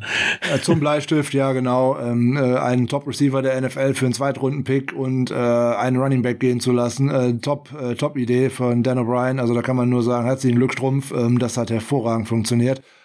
Aber wir sind doch gerade bei der Offensive Line. Das ist natürlich ein Matchup, was uns immer ganz dolle interessiert, weil wir wissen ja, wie unsere Defense spielt. Na, wir sind nun mal ein Team, was aufgebaut ist über den Pass Rush, Pass Rush vor Coverage. So ist die 49ers ähm, Herangehensweise an Defense-Spielen schon seit Bill Walsh und das hat sich auch bis auf wenige Ausnahmen nicht geändert. Deswegen haben wir denn da eine Chance? Die sehe ich auf jeden Fall, äh, insbesondere natürlich, wenn ich mir die, die Grades angucke ähm, der, äh, der Texans, dann sehen die gar nicht so gut aus, um das mal so zu sagen äh, weil äh, da haben wir äh, natürlich auf Left Guard äh, mit, mit Taylor jemanden, der, sag mal, da heraussticht, was äh, sag mal, Schwäche angeht. Äh, nur ein 36-7er Grade, wobei wir ja auch sagen müssen, wir kennen das ja nun äh, mit Lake Tomlinson, äh, dass die Grades von Pro Football Focus in der Offensive Line immer ein bisschen mit Vorsicht zu betrachten sind aber da wird schon äh, auch eine, eine ganze Menge zugelassen. Also wenn ich mir da äh, beispielsweise einen Titus Howard angucke, äh, der da schon einiges an Snaps äh, gespielt hat, ähm, der lässt 23 Pressures zu, äh, dann ja, würde ich mir äh, ein bisschen, ein bisschen äh, Sorgen machen an Texans Stelle.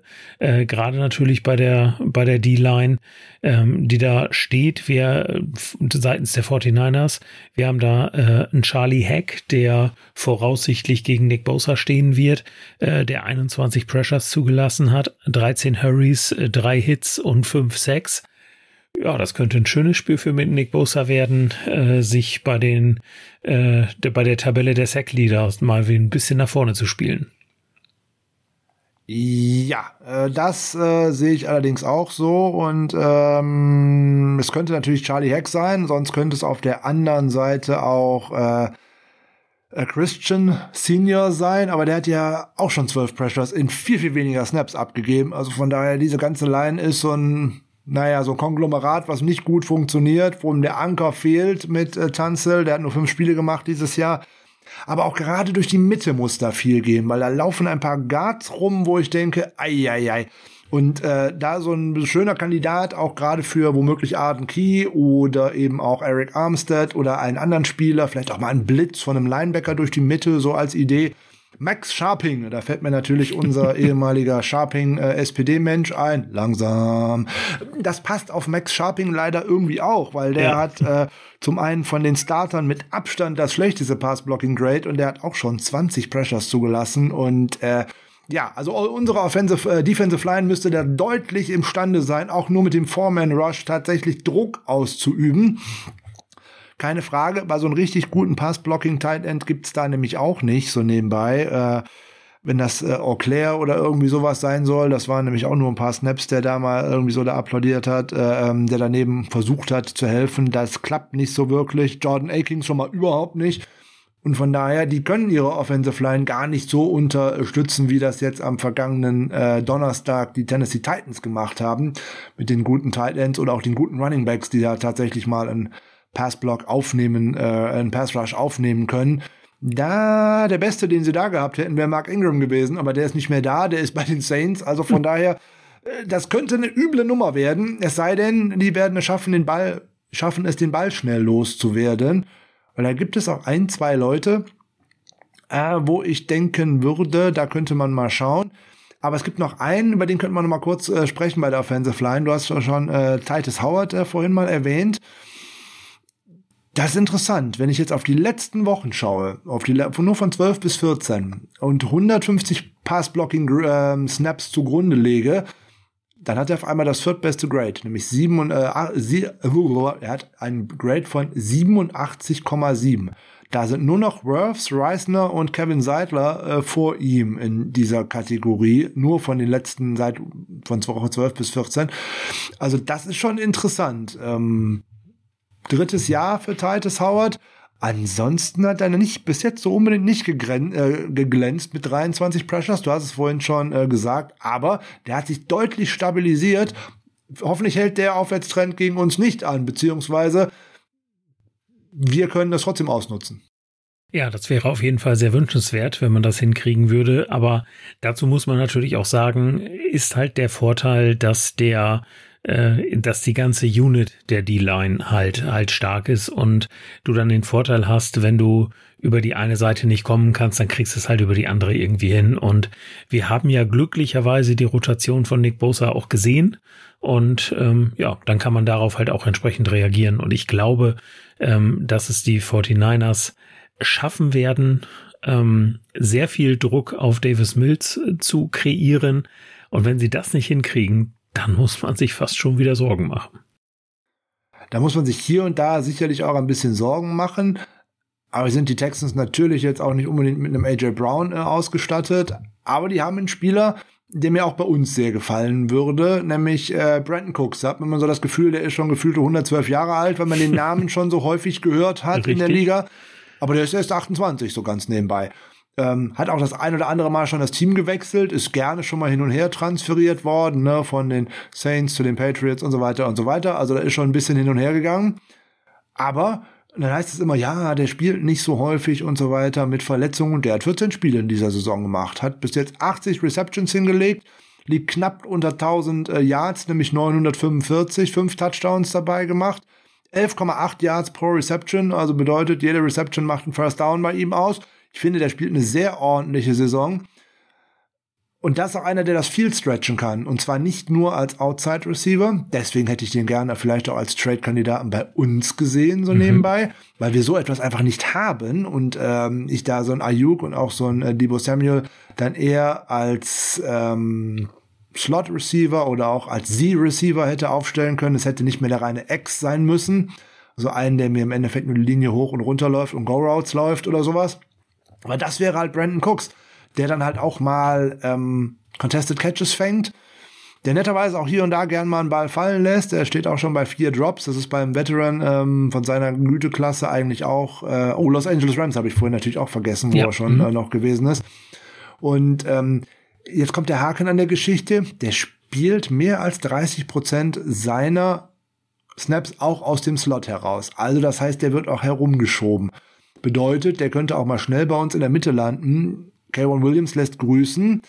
Er hatte ähm, ein, zwei gute Spiele in dieser Saison, aber so richtig reingekommen ist er auch noch nicht. Also das ist auch eine Aufgabe für ihn aus meiner Sicht, jetzt zu zeigen, wie gut er ist. Für ihn ist es auch ein Contract Year, der muss auch nächstes Jahr einen Vertrag bekommen. Also das ist nicht nur äh, bei den Texans so, sondern auch bei dem einen oder anderen Spieler der 49ers.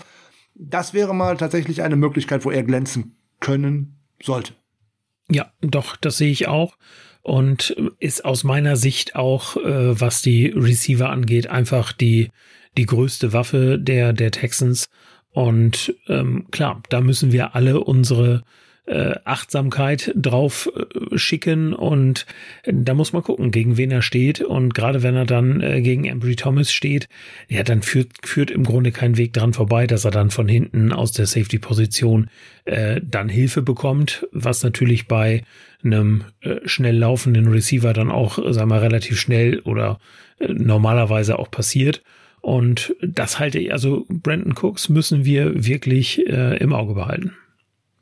Glaube eher, wenn ich zumindest, wenn ich mir das anschaue, wo er bis jetzt seine Ziele gefangen hat, wo er seine Punkte gemacht hat, dass man weiterhin versuchen wird, ihn eher aus dem Slot so über die Mitte nach links auf dem Feld sozusagen aus Sicht der Texans Offense zu schleusen. Ich glaube, dass der gerade auf seinem mit seinem Speed und auch mit seiner Erfahrung ähm, ein gutes Matchup wäre für die Texans, ihn auch gegen Josh Norman zu stellen, weil zumindest vom Speed her würde Ambry Thomas da mithalten können und der bräuchte natürlich ein bisschen Unterstützung, ist ja keine Frage. Aber Josh Norman ist dem, glaube ich, auch nicht gewachsen. Also das ist ein gefährliches Matchup, aber du sagst es vollkommen zurecht zumindest wenn man sich die Zahlen anguckt, ist es das einzige Matchup, weil ich habe es vorhin gesagt, knapp 1000 Yards, also 945 sind's.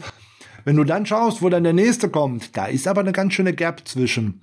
Ja. Weil dann kommen Chris Conley und Nico Collins mit äh, 325 beziehungsweise 344 Yards.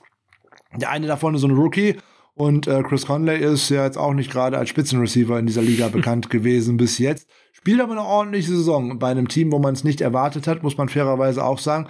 Äh, und Nico Collins kommt natürlich äh, von, einem, von meiner Alma Mater, von den Wishing Wolverines. Äh, da, deswegen gucke ich auch hier und da mal auf die Texans, weil ich den als Spieler immer sehr gemocht habe und ich auch so ein bisschen gehofft habe, die 49ers könnten sich für ihn interessieren.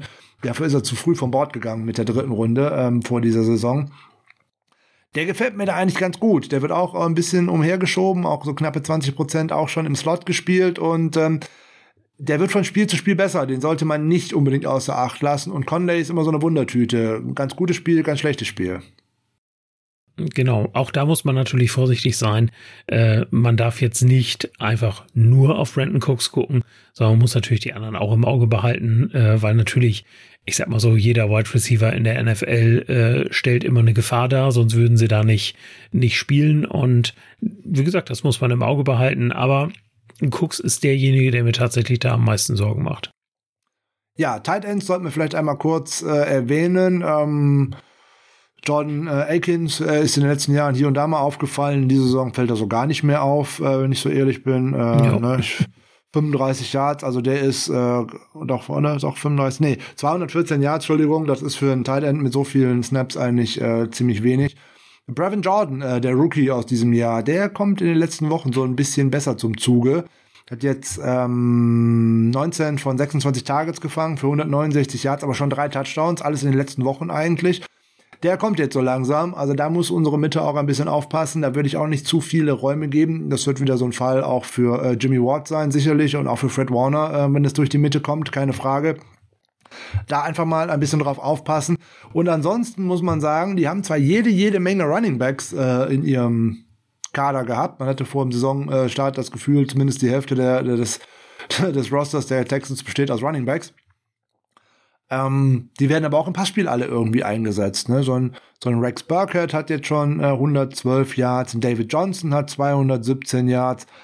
Da geht, da geht schon ein bisschen was. Mark Ingram hat vorher ein paar Bälle gekriegt. Royce Freeman hat schon ein paar Bälle gekriegt.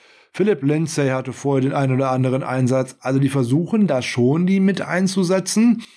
Der überragende Erfolg ist dabei nicht herausgesprungen, aber wenn da mal irgendetwas bei sein sollte, was man nicht verteidigen kann, dann wird's halt auch immer schwierig.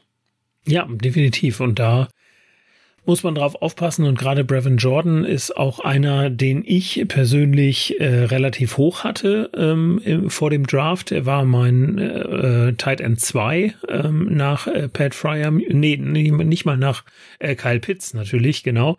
Äh, Pat Fryer Muse hatte ich dann erst auf der äh, auf der 3 und ja, da muss man sagen, ähm, der hat sich da schon schon gezeigt und auf jeden Fall muss man ihn im Auge behalten, überhaupt gar keine Frage. So, und über Brandon Cooks haben wir vorhin schon gesprochen, gerade bei Third Down. Wir erinnern uns äh, mit äh, Grollen zurück an das Spiel gegen die Titans. Ne? AJ Brown lässt grüßen. Brandon Cooks liegt auf Platz 7 in der NFL, was Third Down Receptions anbelangt. 26 sind es nämlich schon, damit hat er nur vier weniger als Tyreek Hill. Der hat mit den vier Receptions mehr, 429 Yards gemacht. Brandon Cooks aber auch schon 402. Das sind mehr als so ein Davante Adams zum Beispiel. Das sind mehr als ein Cooper Cup zum Beispiel. Das sind, das sind mehr als Keenan Allen.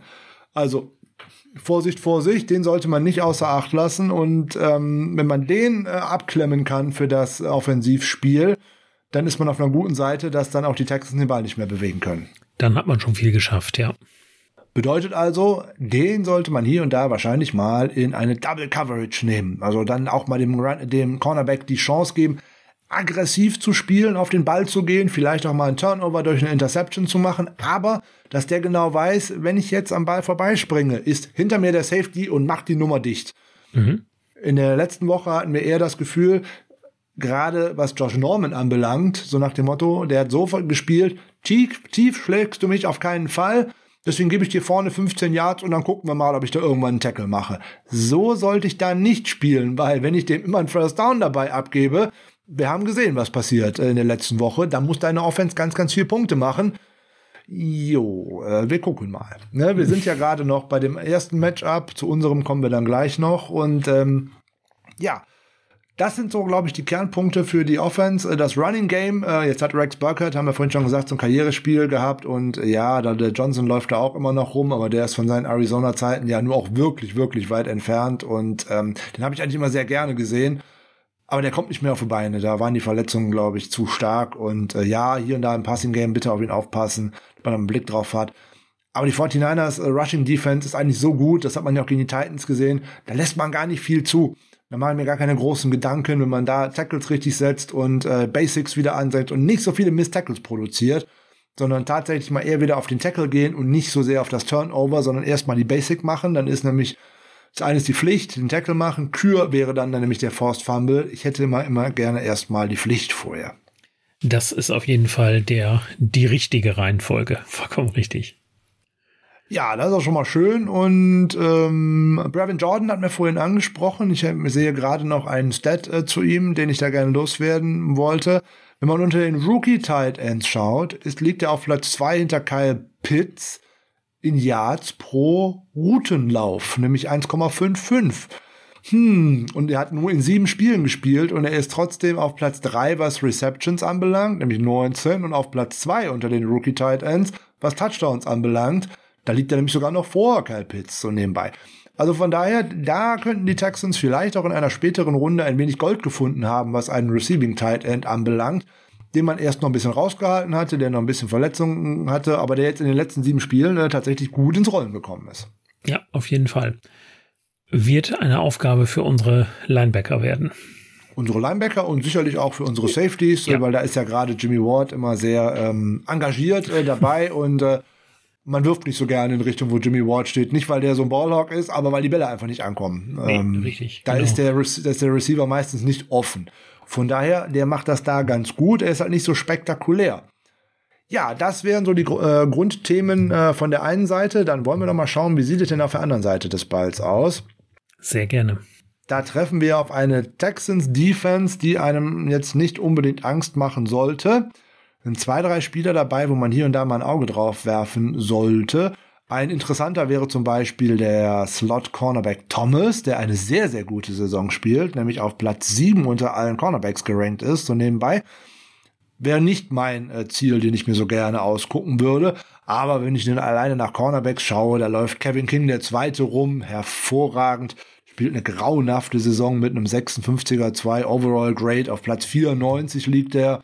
Auf der anderen Seite steht Smith, der ist auch nicht besser gucke ich ein bisschen nach hinten, was da an Safeties rumsteht. Ähm, ja, auf Platz 84 ist Murray, auf Platz 80 ist Reed.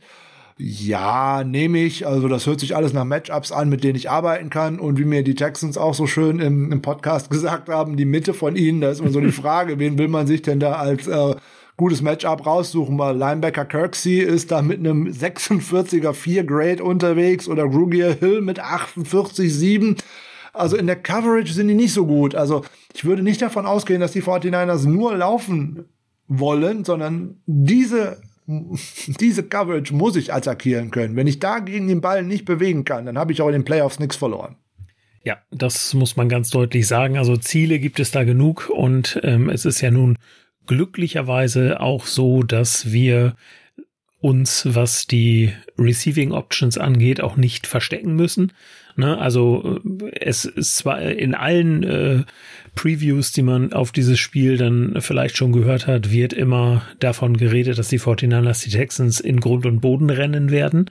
Äh, das wird sicherlich auch passieren, aber äh, es kann auch sehr, sehr gut über das Passing Game passieren. Und äh, wenn, wenn man sieht, was äh, Brandon Ayuk da ähm, dann für Matches hat oder äh, Debo Samuel gegen Desmond King, äh, den zweiten, wohlgemerkt, dann, ähm, ja, dann sind das einfach schöne Matchups oder auch George Kittle gegen die Linebacker oder gegen die Safeties. Ja, das macht doch Spaß. Also ähm, deshalb kann ich mir vorstellen, dass wir auf diesem Weg dann auch wirklich einen sehr, sehr guten Erfolg haben können. Wie gesagt, wenn man die Texans vom Ball weghalten will, dann kann man gegen sie auch gut laufen. Und dann wird man das mit Elijah Mitchell, Trey Sermon, Jeff Wilson dann auch tun ähm, so wie das funktioniert, was natürlich wieder den Vorteil bringt, dass du Zeit von der Uhr nimmst. Ja, das habe ich schon gesagt, das eine oder andere Ziel läuft da wirklich gut rum. Schauen wir noch mal ein bisschen auf Zahlen zu der ganzen Nummer, die belegen das ja. Ich habe gesagt, Javier Thomas spielt wirklich eine sehr gute Saison. Das kann man auch tatsächlich an Zahlen äh, ausmachen. Der lässt nämlich im Endeffekt ein Passer-Rating zu von 44,1. Das ist wenig, weil ich habe nicht 144 gesagt, sondern 44. Der lässt 60 Prozent äh, Completions zu, okay, hat aber bis jetzt nur 133 Yards abgegeben, keinen Touchdown, zwei Interceptions gefangen und nur drei Strafen abgegeben. Das wäre nicht meine Wunschoption, so überhaupt nicht. Ich würde da eher mal so auf die andere Seite schauen. Ich habe ja schon gesagt, so Tremon Smith, das wäre so ein hervorragender Kandidat. Der lässt nämlich ein Rating von 146, äh, 126 1 zu. 10 von 13 äh, Targets lässt er zu und äh, da geht schon los. Aber dann halt eben, wir müssen halt über Justin Reed hinten drin sprechen. Der lässt fast 70 Prozent zu, hat auch schon vier Touchdowns abgegeben. Schöner Mann, um da George Kittle hinzubringen. Wenn ich es schaffe, George Kittle in ein 1 zu 1 oder auch ein Debio Samuel oder auch ein Joan Jennings in ein Matchup mit ähm, Camu Grugier Hill zu bringen. Ja, bitte unbedingt, weil der lässt fast 80% Receptions zu, 420 Yards, zwei Touchdowns, Passer Rating von 110. Christian Kirksey, der daneben steht, ja, Technikmaschine, ja, bitte, meinetwegen, alles gut. Aber alles andere läuft ja an dem vorbei. Der hat auch schon 351 Yards und äh, Touchdowns und was weiß ich nicht alles abgegeben. Super Ziele, super Matchups, ohne Wenn und Aber. Lonnie Johnson als Safety, wenn er denn aufläuft, weiß ich gar nicht so genau. Ich glaube eher nicht. Aber nee. das wäre auch, das wäre auch so ein Ziel. Da sind so viele dabei, die muss man attackieren. Ist ja nachher noch die Frage, wer spielt bei uns Quarterback? Sprechen wir als letztes drüber. Aber diese Ziele, die bieten sich halt einfach an. Die springen dich ja praktisch an. Da musst du ja was tun. Ja, definitiv. Und wenn du es nicht tust, dann ist es fahrlässig. Und ja, deswegen kann ich mir das, äh, das Passing Game auch als eine sehr, sehr gute Option gegen die Texans vorstellen. So, jetzt habe ich mir einen in meinem Statsheet gar nicht markiert, weil das Passer-Rating gar nicht so groß ist, was er abgibt mit 91,1. Aber das ist Desmond King. aber der hat schon 630 Yards abgegeben. Der lässt 70 Prozent der Pässe, die in seine Richtung fliegen, werden ein Catch. Die lässt er zu. Also bitte. Debo Samuel oder Brandon Ayuk, das ist das Matchup. Desmond King muss man ausnutzen. Unbedingt. Bringt den in Schwierigkeiten, weil dann folgen Fouls oder First Downs oder Touchdowns. Move the chains über diesen Mann. George Kittle in die Mitte, meinetwegen auch Debo Samuel über äh, die Mitte. Da sind die Linebacker und beide Safeties, das ist egal, da kann ich jeden von attackieren. Ich mag Justin Reed, ist ja der kleine Bruder von Eric Reed, unserem ehemaligen Safety. Mag ich sehr. Ähm, da ging es ja in den letzten Wochen auch mal so drum rum, dass er vielleicht getradet wird oder nicht. Da könnten die 49ers auch hier und da mal ein Auge drauf werfen. So wäre bestimmt ein guter Partner für Jimmy Ward. Weil der seine Stärken aus meiner Sicht auch mehr vorne als hinten hat. Aber okay, ähm, müssten andere mal äh, das anders beurteilen, aber ist auch ein gutes Ziel, ohne Wenn und Aber. Der wird auch gar nicht so oft angeworfen, was ich persönlich nicht verstehe. Kann man sich gerne auch mal in All 22 angucken. So viel macht er nicht richtig in der Coverage, aber da machen die grundsätzlich nicht viel richtig. Und das ist eigentlich die Achillesferse. Run Defense ist, äh, ja, ja, gut, kann, kann man mal drüber reden. Das Run Defense haben wir hier so ein bisschen, ja, aber Miss Tackles gibt's da auch ohne Ende. Ähm, da ist noch so ein Man-Crush von mir aus dem Draft dabei, der jetzt so langsam auch Einsatzzeiten bekommt. Das ist äh, Ross Blacklock, äh, Defensive Tackle, der hat mir sehr gut gefallen eigentlich im College. Auch schon 20 Pressures gesammelt. Ja, ist schon mal was. Grugier Hill ist da so eine Sache, der Linebacker. Der wird auch gerne schon mal zum Blitzen eingesetzt. Auch schon 10 Pressures äh, daraus. Aber den muss ich halt schlichtweg untergreifend in Matchups zwingen, weil dann wird er nicht mehr geblitzt, sondern dann wird über ihn gelaufen sozusagen und dann äh, läuft die ganze Nummer eigentlich auch schon. Und das traue ich äh, Kyle Shanahan natürlich auch äh, ohne Wenn und Aber zu. Und dann kommen wir zu den Jungs, auf die wir unsere Offensive Line mal ein bisschen mehr achten muss. Wen hast du dir ausgesucht oder beziehungsweise ausgemacht, wer ein gefährlicher Pass-Rusher des Gegners sein könnte? Äh, ja. also so richtig, äh, ja, wenn man sich so die, die Zahlen mal anguckt, ähm, ist eigentlich, ja, da, da keiner so, so richtig dabei. Also keiner, mit dem die O-Line jetzt nicht fertig werden würde. Also ähm, ich habe da jetzt also auf jeden Fall niemanden, wo ich sagen würde, äh, da muss man jetzt in, in irgendeiner Art und Weise mit einem Double Team arbeiten ähm, ne, so wie das ja teilweise der Fall ist. Wer grundsätzlich noch relativ gut auch gerankt ist, ist Jacob Martin, äh, der dann wahrscheinlich, je nachdem, wie er dann äh, eingesetzt wird, äh, gegen Trent Williams, ste Trent Williams stehen würde. Ähm, der hat's immerhin auf 29 Harrys, äh, 4 Sacks und äh, zwei Hits ähm, gebracht. Der andere wäre äh, Malik Collins, äh, über den man nachdenken könnte, der noch eine Gefahr darstellen könnte. Ähm, der 22 Hurries, äh, vier Hits, äh, zwei Sacks geschafft. Ja, aber das sind jetzt auch keine, sag ich mal, überragenden Zahlen. Also, ähm, wie gesagt, vielleicht äh, Jacob Martin der, der gefährlichste. Ähm, ja, und Jonathan Greenard, über den hattest du ja schon gesprochen. Da habt ihr ja im äh, Podcast äh, mit den Texans auch drüber gesprochen. Da weiß man ja noch nicht, ob der wieder auf dem Platz ist. Äh, der wäre sicherlich, sei mal, derjenige, der am gefährlichsten wäre, wenn er spielen kannte, immer, könnte immerhin schon acht Sacks und acht Hits äh, auf dem äh, auf dem Zettel stehen. Ja, aber da ist ja sehr ungewiss, ob er, ob er das am Wochenende schaffen wird, auf dem Platz zu stehen. Ja. Wenn er es ist, dann würde ich da sicherlich das, das Hauptaugenmerk sehen. Ähm, was natürlich insbesondere in einem Matchup gegen Tom Compton äh, im äh, Passblock dann äh, sagen wir mal, ein Problem sein könnte, aber ähm, aus meiner Sicht kein riesengroßes. Ja, also in den letzten Wochen spielt Tom Compton da ja äh, sehr gut und auch äh, überraschenderweise sehr gut gegen den Pass Rush der Titans. Also von daher, der steigert sich da von Spiel zu Spiel, ist jetzt nicht nur im Run-Blocking äh, stark und äh, hast du sehr gut herausgearbeitet und äh, gesehen. Äh, für mich wäre auch Greenard, wenn er spielen kann, der kommt ja gerade von der Covid-19-List zurück. Ähm, auf jeden Fall der stärkste, weil die 26 äh, Total Pressures von ihm kommen auch nur in 196 Pass Rush Snaps. Das muss man dann auch mal sehen, äh, diesen Unterschied. Jetzt könnte man sagen, jo, ne, Mali Collins hat ähm, 28, der hat mehr. Ähm, ja, der hat aber auch 338 Snaps dafür gebraucht. Mhm. Ne? Oder Jacob Martin, der hat 35, also neun mehr. Jo, der hat aber auch 347 Snaps dafür gehabt oder dafür gebraucht, um das zu produzieren. Also von daher, Greenard habe ich ja auch im Texans Podcast gesagt, von bei der Winde eine Frage, wie man von denen denn gerne hätte. Ich habe gesagt, ich würde in der Offense ähm, Brandon Cooks nehmen und in der Defense würde ich Jonathan Greenard nehmen, weil wenn ich den zusammenbringen könnte mit Nick Bosa sozusagen als Bookend gegenüber von Nick Bosa, ja, meine Gott, meine Güte, also ähm, das wäre ein Pass Rush Deluxe sozusagen, aber das wird leider nicht passieren, aber das ist halt immer so eine so eine Fragestellung, die immer ganz spannend ist, was man denn gerne hätte. Interessanterweise haben sich die äh, Texans beziehungsweise René von den Texans für äh, Fred Warner entschieden. Ähm, Okay, ja, weil er meinte, so einen guten Mittellinebacker könnte man immer gebrauchen und da hätten sie in den letzten Jahren auch Schwierigkeiten. Äh, wenn ich mir ja. dann das angucke, was da in Coverage passiert und dergleichen, dann äh, würde ich ihm da vollkommen recht geben. Ja, gut äh, äh rausgekommen das wären natürlich so die Angriffsziele, die wir da auf jeden Fall ähm, mal uns herausgearbeitet haben und ausgeguckt haben. Und äh, ja, jetzt müssen wir natürlich noch über äh, das große Problem der ganzen Nummer sprechen. Wer spielt denn Quarterback bei uns?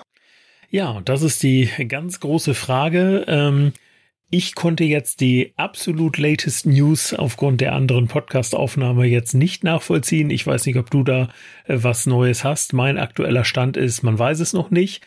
Ähm, und vielleicht weißt du schon mehr. Ich ähm, tendiere ein bisschen dazu, dass ich mir vorstellen könnte, dass es Trailand sein wird. Ja, also die Aussagen sind ja äh, tatsächlich sehr widersprüchlich. Ja. Ne? Kyle Shannon hat am äh, Montag gesagt, es ist äh, nichts gebrochen, es ist nichts gerissen und äh, NFL Network und Rappaport und wer auch immer, die haben alle direkt ganz andere Sachen berichtet und es waren jetzt nicht irgendwelche Feld, Wald, Hof und Wiesenportale, äh, die irgendwas in die Welt gesetzt haben, sondern eigentlich die Jungs, die da eigentlich Bescheid wissen. Auch diverse Ärzte haben sich inzwischen geäußert. Es ist wohl ein Knochen ange Rissen im Daumen in der Wurfhand. Es ist ein Band in Mitleidenschaft gezogen, wo normale Menschen, wenn man jetzt sagt, so ohne dass man Bilder und irgendwas gesehen hat, und ein Arzt hat auch gesagt, das ist eigentlich eine Ausfallzeit von drei bis fünf oder vier bis sechs Wochen. Jetzt konnte er am Montag nicht werfen. Äh, gestern war er einmal kurz auf dem Trainingsplatz zu sehen und ist relativ schnell wieder runtergegangen, hat auch keinen Ball geworfen. Zumindest hat David Lombardi das so äh, weitergegeben. Eieiei, also dann habe ich schon Bauchschmerzen. Wenn das am heutigen Donnerstag, jetzt nehmen wir vor dem Training auf, äh, auch so ist, habe ich noch mehr Bauchschmerzen und dann zu sagen, da mache ich eine Game Time Decision draus. Eieiei, dann habe ich ganz viel Bauchschmerzen. Das gefällt mir dann überhaupt nicht. Weil was mit einem verletzten Spieler passiert, wenn ich mit einer Verletzung ins Spiel gehe und auch der Gegner das weiß, das ist zumeist nicht gut. Gab natürlich auch die Woche jetzt die Frage, warum geht er denn dann nicht raus, wenn der verletzt ist? ja, das werden wir vielleicht alle schon mal bemerkt haben, ne, wenn man beim Fußball mal auf die Hand gefallen ist oder irgendwie sowas, da spielst du erstmal weiter. Und dann hast du, stehst am nächsten Morgen auf und äh, kannst deinen Arm nicht mehr bewegen. Ich kann da aus äh, leidvoller Erfahrung sprechen, weil da habe ich mir mal das Ellenbogengelenkköpfchen gebrochen. Das habe ich an dem gleichen Tag aber gar nicht gemerkt, sondern erst am nächsten Tag, weil da war mein Arm nämlich steif. Dann konnte ich den nämlich nicht mehr bewegen. So ähnlich wird das beim Football auch sein. Du bist vollgepumpt mit Adrenalin, du bist vollgepumpt, eventuell auch schon mit irgendwelchen Schmerzmittelchen oder was auch immer oder was da so an erlaubten Aufputschmittelchen auch äh, eben erlaubt ist und ähm, dann gehst du aus dem Spiel auch nicht raus. Ne? Der Daumen funktioniert soweit, der Beeint ne? Beeinträchtigung ist vielleicht da, mag alles sein, aber deswegen geht man aus dem Spiel dann auch nicht raus, wenn du dann nicht gerade runtergetragen wirst, so nach dem Motto. Und ähm, Zweite Problem aus meiner Sicht natürlich wieder, der Gameplan, den du für so ein Spiel entwickelt hast, ist zugeschnitten auf was? Auf einen Pocket Passer. Wir haben gesehen, was gegen die Seattle Seahawks passiert ist, als Garoppolo in der Halbzeit rausgegangen ist. Das war in der zweiten Halbzeit gar nichts, weil dieser Gameplan halt einfach nicht funktioniert mit einem Spieler, der eher losläuft, anstatt den Ball zu passen und durch seine Reads durchzugehen. Ich glaube, das äh, können wir uns am Sonntag äh, nicht leisten, ein solches Experiment. Deswegen denke ich, wenn jetzt äh, Garoppolo im Training nicht antreten kann diese Woche, wovon man jetzt irgendwie ausgehen muss. Und selbst wenn es nur Freitag sein sollte, ist ja mehr oder weniger nur ein Walkthrough, da passiert ja gar nicht mehr großartig irgendwas. Der Offensive Gameplan wird implantiert am Mittwoch und am Donnerstag. Freitag ist dann vielleicht so ein bisschen Red Zone Offense und so ein Gedönse, wenn überhaupt noch, und halt Walkthrough. Ich glaube, wir werden einen Gameplan sehen, der auch zugeschnitten ist auf Trey Lance alleine um dem Jungen auch Sicherheit zu geben, dann werden wir natürlich Design to Run sehen und dergleichen, wo wir alle schon wieder Bauchschmerzen bekommen. Und dann denken wir alle direkt wieder mit äh, Schrecken zurück an Week 5. Ja, da hast du vollkommen recht. Genau, ich habe übrigens gerade mal äh, in Twitter geguckt. Äh, da steht drin, dass äh, Jimmy Garoppolo still sidelined äh, on Thursday ist. Ja, das spricht vieles dafür. Du hast es gerade schon angesprochen. Ähm, der Gameplan muss entsprechend auf äh, Trey Lance dann angepasst werden. Der kann keinen Jimmy Garoppolo Gameplan spielen.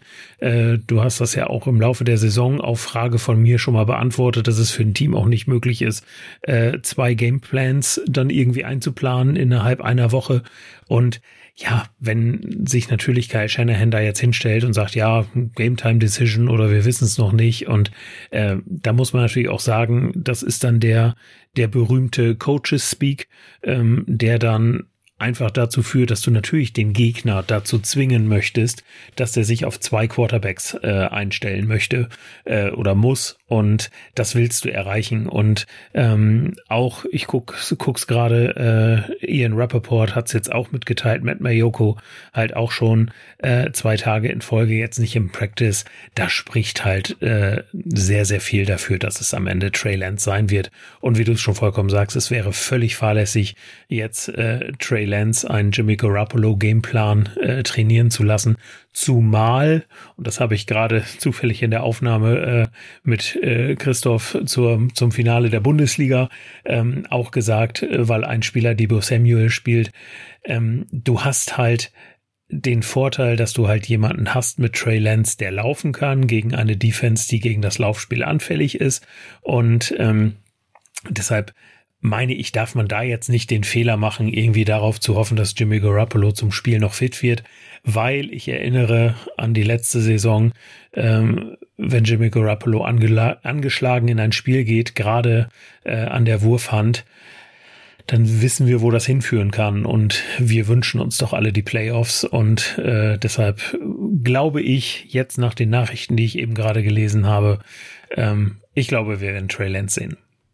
Also da gehe ich jetzt dann auch äh, tatsächlich von aus und ähm, es sei denn, es gibt eine Wunderheilung bis Sonntag und äh, wenn jetzt ums Verrecken an äh, Garoppolo festhält und ihn verletzt äh, ins Rennen schickt, ähm, das wäre aus meiner Sicht wirklich fahrlässig. Habe ich ja vorhin schon gesagt, man spielt natürlich um den Einzug in die Playoffs, weil man muss das Spiel gegen die Texans gewinnen. Da ist kein Kann, kein irgendwas, ein Muss. Ja, aber darf ich dich da nochmal fragen, wenn du Bitte. jetzt sagst, außer es passiert eine Wunderheilung, ähm, die haben doch jetzt schon die ganze Woche lang äh, den Trey Lance Gameplan äh, trainiert. Stellen die das denn jetzt einfach von heute auf morgen um, nur weil Samstag Jimmy Garoppolo sagt, ich kann wieder alles? Ja gut, das ist ja relativ einfach. Ja. Der ist jetzt seit vier Jahren beim Team ähm, oder in seiner fünften Saison jetzt hier beim Team. Die Plays, die man mit ihm spielen wird, die hat man im Training schon x-fach okay. ja. gemacht. Und dann sagt er einfach seinen Spielzug an, in Anführungszeichen, und ob der denn die Woche trainiert hat, es sei denn, du hast noch irgendwas Spezielles, jetzt erst aus dem äh, Playbook rausgeholt. Das gibt's natürlich auch immer wieder, dass man gewisse Plays für einen späteren Saisonverlauf zurückgehalten hat. Die sind's dann vielleicht nicht. Aber das, was man sonst von ihm erwartet, nämlich die kurzen Pässe auf die Slants, äh, die Slants halt, auf die, die In-Breaking Routes und so weiter, das kann der ja einfach so. Und wenn der nicht gerade so einen furchtbaren äh, Tag erwischt, wie es dann halt mit drei, vier Pässen war, weil der Rest war ja gut. Wenn man sich die Zahlen da anschaut, die waren ja wieder gut. Hätte er diese vier Aussetzer nicht dabei gehabt oder sagen wir mal drei, ähm, dann, ja, ja, dann gewinnst du dieses Spiel locker flockig oder wenn Juszczyk durchläuft, ne, wenn Ayuk mal was richtig macht, ne, entweder bleibt er stehen oder er läuft weiter, aber bitte nicht beides gleichzeitig und wie ein Kaninchen herumhoppeln. Wie soll man den denn da treffen? Das ist ja schwierig. So ist aber ganz klar, immer einem nur was in die Schuhe zu schieben. Ich glaube, dieser Shift ist relativ einfach. Wenn man jetzt sagt, hey, der Daumen hat jetzt in zwei Tagen wirklich gut äh, reagiert, äh, ich kann normal werfen, ohne dass ich beeinträchtigt bin oder irgendwas, dann kann ich diesen Gameplan natürlich drehen. Dann mache ich eine schöne Mannschaftssitzung und erzähle, hey, alles, was wir mit Trey gemacht haben, ist für den Fall, dass es Sonntag mit Jimmy irgendwas passiert, aber wir nehmen jetzt Seite 1, 17, 35, 97, 100, was auch immer, aus dem Playbook und das sind die Dinge, die wir jetzt dann machen. Dann spielst du deine 15 gescripteten Plays oder 25 zum Anfang, wenn du ins Spiel reinkommst und wenn das dann eigentlich ins Spiel reinkommt, wie es ja auch gegen die Texans, äh, gegen die Titans gewesen ist, Entschuldigung, dann läuft so eine Offense ja eigentlich. So, wenn wir jetzt den Gameplan machen, den wir mit Trey Lance gesehen haben, dann kommt natürlich ins Spiel, was du gesagt hast. Gegen diese Defense muss ich laufen können. Macht natürlich auch Designed Runs etwas, macht es einem unerfahrenen Quarterback deutlich äh, einfacher. Und man muss noch ähm, zwei auch Fakten zur Defense von den Texans, die zwar DVOA-mäßig und dergleichen nicht gut aussieht und viele Yards abgibt und und und, aber trotzdem noch zwei Fakten äh, im Auge behalten. Die Defense hat witzigerweise das acht niedrigste Passer-Rating in dieser Saison zugelassen von allen 32 Teams. Das ist schon äh, bemerkenswert aus meiner Sicht für eine Defense, die so viel abgibt. Und die haben die sechs meisten Interceptions in der NFL gefangen. Mhm. Also da scheint mir Laufspiel, wenn es denn funktioniert. Also hoffentlich kann Eli Mitchell dabei sein und auch Trey Sermon und hoffentlich ist Jeff Mitchell, äh, ist Jeff Wilson auch wieder in der Form von dem Falcons-Spiel. Dann vielleicht noch ein paar Runs von Trey Lance. Dann gewinnst du dieses Spiel zwingen dich die Texans aus irgendwelchen Gründen, das durch die Luft zu machen. Du musst das dann mit einem Rookie äh, machen, der dann auch noch richtig unter Druck steht, weil die 49ers dieses Spiel ja halt gewinnen müssen. Eieiei, dann werden meine Bauchschmerzen auf einmal deutlich schlimmer. Ja, ja, stimme ich dir zu. Okay, das, äh, das kann ich nachvollziehen. Also der, der Wechsel von Lenz zu Garoppolo ist deutlich einfacher kurzfristig als, als umgedreht. Ja, gut. Wunderbar. Danke für diese Information. Ja, da macht's halt einfach die Jahre ja, in der klar. Liga und die Jahre, die man auch mit einer Offense zusammengespielt hat. Wäre der jetzt auch erst vor dieser Saison äh, gekommen und hätte nicht diese ganze Zeit in diesem Shanahan-Scheme schon gespielt, wäre das natürlich auch deutlich schwieriger, ist ja keine Frage. Aber jetzt hat man da schon so lange mitgemacht. Kittel ist die Jahre über dabei gewesen, Debo Samuel ist jetzt im dritten Jahr dabei und so weiter und so weiter. Diese Mechanismen, die stimmen ja einfach die sind ja nicht weg, nur weil du jetzt eine Woche nicht trainiert hättest. Das ist der, der große Unterschied bei der ganzen Nummer. Und jetzt hat Shanahan ja natürlich Trey Lance gelobt. Auch letzte Woche ist das schon gelobt worden. Die besten vier Wochen Training, seit er bei uns ist. Gut, das ist auch noch nicht so lange. Das muss man fairerweise ja vielleicht auch mal dazu sagen. Aber wir müssen noch mal einen Fakt beleuchten, wo dann jetzt immer erzählt wird, boah, der macht im Training so riesen Fortschritte und so weiter und so fort. Erstens ist es Training. Und zweitens, ich habe ja vorhin schon mal was zum Gameplan und dergleichen erzählt.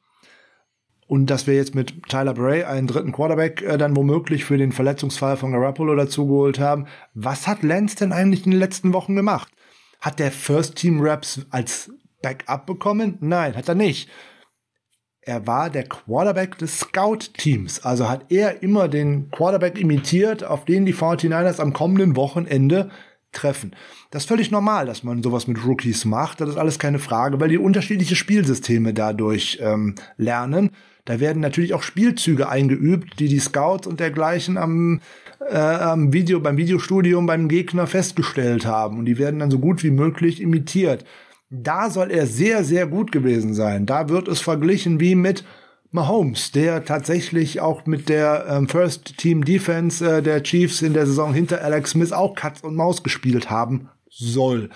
Ob das dann jetzt tatsächlich so der Fall ist, da sind wir alle nicht bei, das sehen wir nicht, keine Frage. So, dass man ihn jetzt stark redet in der Öffentlichkeit, ist ganz klar. Ich möchte nur zu bedenken geben, der hat in den letzten Wochen und Monaten die wenigsten Snaps mit der First Team Offense im Training in Vorbereitung auf die Spiele gesehen. Das wird ja. immer Jimmy Garoppolo gewesen sein.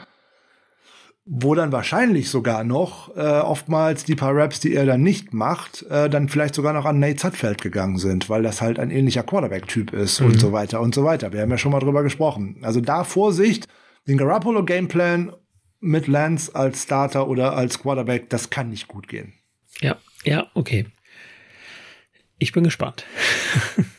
Äh, ja, ich auch und äh, total. Und damit sind wir eigentlich auch fast durch. Wenn wir noch kurz einmal über Special Teams reden, da sind die Texans deutlich besser als wir. Ich glaube, das ist keine große Überraschung. Nein. Ähm, da bleibe ich wieder dabei. Freunde, ich möchte eine durchschnittliche, eine Average-Leistung. Ne, ihr müsst mir das Spiel nicht gewinnen, aber ihr dürft mir auch nicht verlieren. Also im Zweifelsfalle Fair Catch, kein Ballverlust, prima beim Kickoff oder beim Punt, fertig und dann vielleicht hier und da mal ein bisschen Druck auf den Gegner ausüben. Das schadet auch nicht. Aber bitte auch nicht so sehr, dass man sagt, ich habe andauernd einen Kick-Off-Return, der für 30 oder 35 Yards irgendwo hingeht. Das geht auch nicht. Ne, also Freunde, bitte den Ball auch mal wieder in die Endzone zum Touchback kicken, weil da muss ich mir zumindest über den Return schon mal keinen Gedanken mehr machen. Und da verletzt sich auch keiner bei. Da passiert nämlich auch immer so recht häufig. Mhm. Also das wären meine abschließenden Worte eigentlich zum Special Team. Ich weiß nicht, ob du da gerne noch was zu loswerden möchtest. Nein, das, äh, da muss ich nicht viel zu sagen. Äh, ich hätte gerne meinen Kick-Off-Return-Touchdown oder, äh, oder ähnliches, aber ähm, sowas kann man nie äh, prognostizieren und widerspricht ja auch in dem, im Grunde ein bisschen dem, was wir uns immer wünschen, nämlich, äh, dass der Ball halt nicht einfach auf Teufel komm rausgelaufen wird. Ähm, gucken wir mal, wie, äh, wie es wird. Aber zum Special Team kann ich, kann ich auch nicht mehr sagen. Okay, äh, über dieses Special Team ist hier im Podcast und überhaupt auch in den letzten Wochen gleich eigentlich genug gesprochen worden. Leider. Ähm, ich bleib dabei. Durchschnitt reicht mir da schon so irgendwie Platz 15, Platz 20 in der NFL. Da bin ich schon fast zufrieden, wenn nicht gerade Platz 32 ist und wenn ich nach DVOA gerade bei Kick-Off-Returns gucke bei uns auf beiden Seiten, oje, oje. Also da will ich gar nicht hingucken, weil da muss ich die Tabelle drehen, wenn ich die 49ers oben sehen möchte und sowas gefällt mir so grundsätzlich eigentlich nicht. Ja, stimmt. Sehr schön. So, jetzt haben wir noch eine kurze Sache, über die wir äh, sprechen. Das machen wir auch gar nicht so ausführlich, sondern nur halt so ein bisschen. Jetzt steht ja morgen was an. Jetzt denkt jeder, Frank spricht über den Jahreswechsel. Nee, tut nicht. Es geht natürlich um was ganz, ganz anderes. Jeder erwartet es, dass ich da irgendetwas zu sage. Also tue ich das heute auch. Ihr wisst ja alle, ich leide seit vielen, vielen Jahren mit meiner Alma Mater, mit der University of Michigan und dessen Footballteam natürlich. Dieser Saison schon einen ganz, ganz großen Sieg gefeiert. Also äh, da war Weihnachten, Neujahr und alles und Ostern auf einem Tag. Äh, das ist gar keine Frage, dass man the Game gewonnen hat gegen Ohio State. Und äh, genau das hat einen ja in die Situation gebracht, nachdem man auch das Big Ten Championship Game gewonnen hat dass man in die College Football Playoffs eingezogen ist. Jetzt sind diese beiden Halbfinalspiele morgen, also heute am 31.12. Eins ist am 1. unserer Zeit, aber in den USA ist beides am 31.12. Im ersten Spiel trifft der Seriensieger Alabama auf den Überraschungsplayoff-Teilnehmer, die Cincinnati Bearcats. Und da direkt nochmal wieder schöne Grüße an äh, Lukas Martin und seinen Mighty Five Podcast. Der hat nämlich auch so schön vor der Saison eine tolle Preview über die Bearcats gebracht und hat auch vollkommen recht gehabt, dass die eine sehr, sehr gute Saison spielen könnten. Und natürlich haben sie jetzt auch ungeschlagen in die Playoffs gekommen. Herzlichen Glückwunsch als erstes Power 5 Team, äh, nicht Power 5 Team überhaupt. Schon mal eine große Leistung, das muss man fairerweise mal sagen. Also aus den Mighty Five es in die Playoffs zu schaffen, das hätten ganz, ganz andere Universitäten auch gerne hinbekommen und haben es nicht.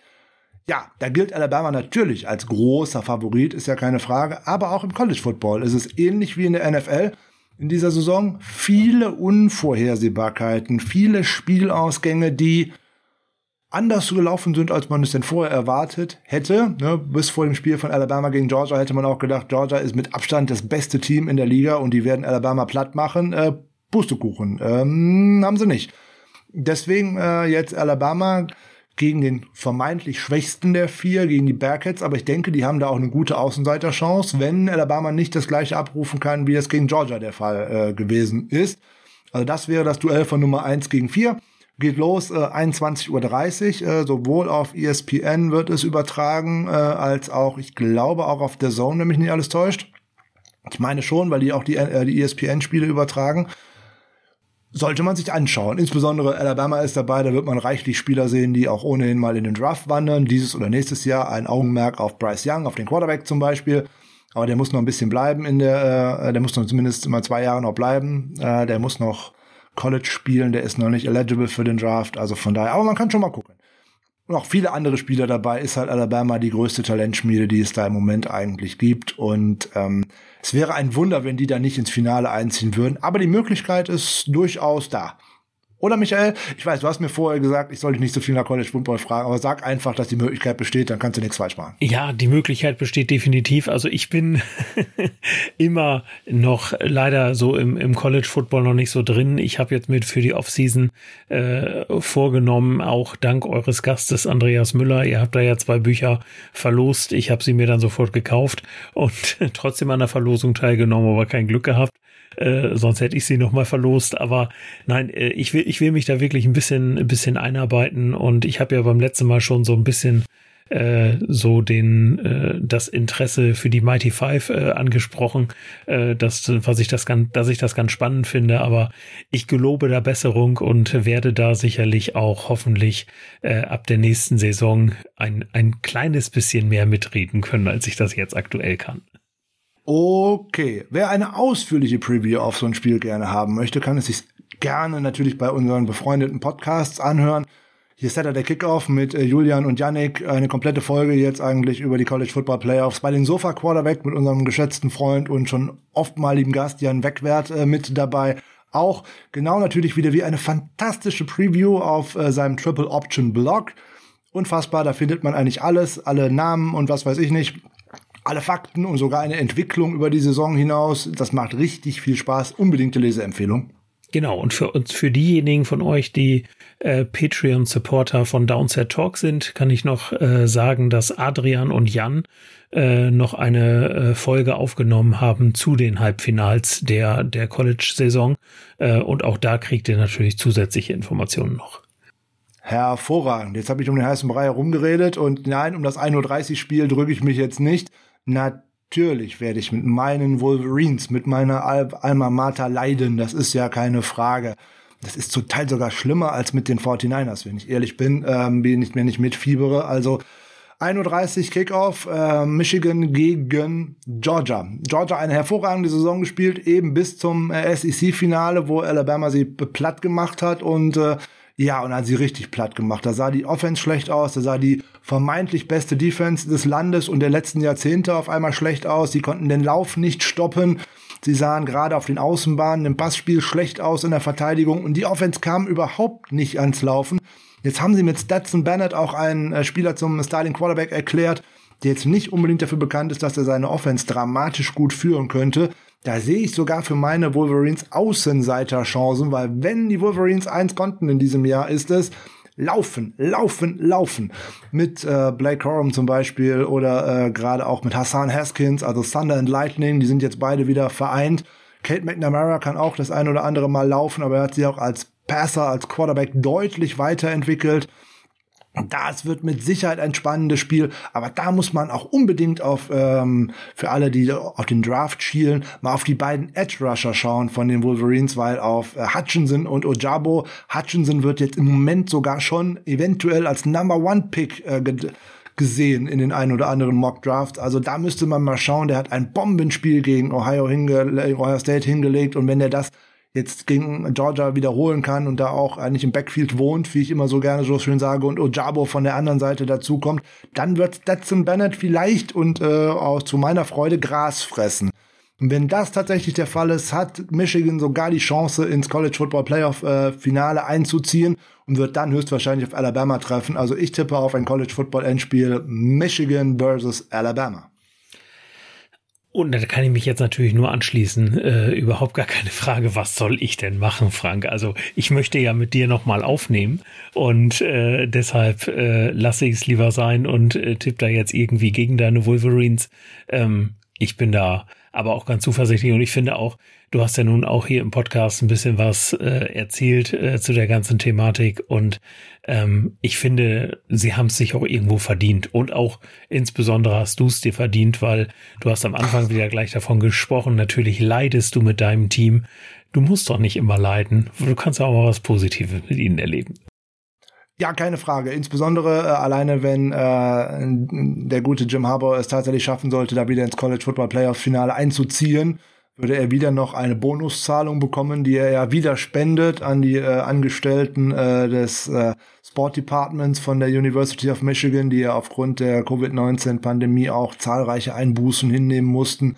Und alleine das finde ich so dramatisch toll von äh, diesem Mann. Mit der Spielphilosophie bin ich nicht immer so einverstanden. War ich bei den 49ers auch schon nicht, obwohl ich ein äh, Oldschool Football und Smash Mouse Football Fan bin, aber nö, hier und da muss man tatsächlich mal einen Ball werfen. Das ist bei äh, dem guten Jimmy noch nicht so immer angekommen, aber es sieht ja besser aus in dieser Saison. Also von daher bedanke ich mich dafür, dass du äh, hier mit mir nicht gegen mein Team tippen möchtest. Hätte dir das aber auch äh, auf keine Art und Weise krumm genommen, wenn du das getan hättest.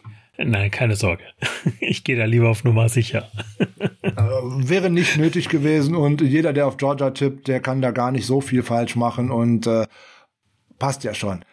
So, jetzt haben wir die Folge eingeleitet damit, dass es auch äh, der 31.12. heute ist. Also ist auch äh, nicht der Silvesterstadel, aber die Silvester-Show und äh, singen tut hier auf gar keinen Fall irgendwer. Aber wir werden euch natürlich nicht ohne Neujahrswünsche entlassen, das ist ja gar keine Frage.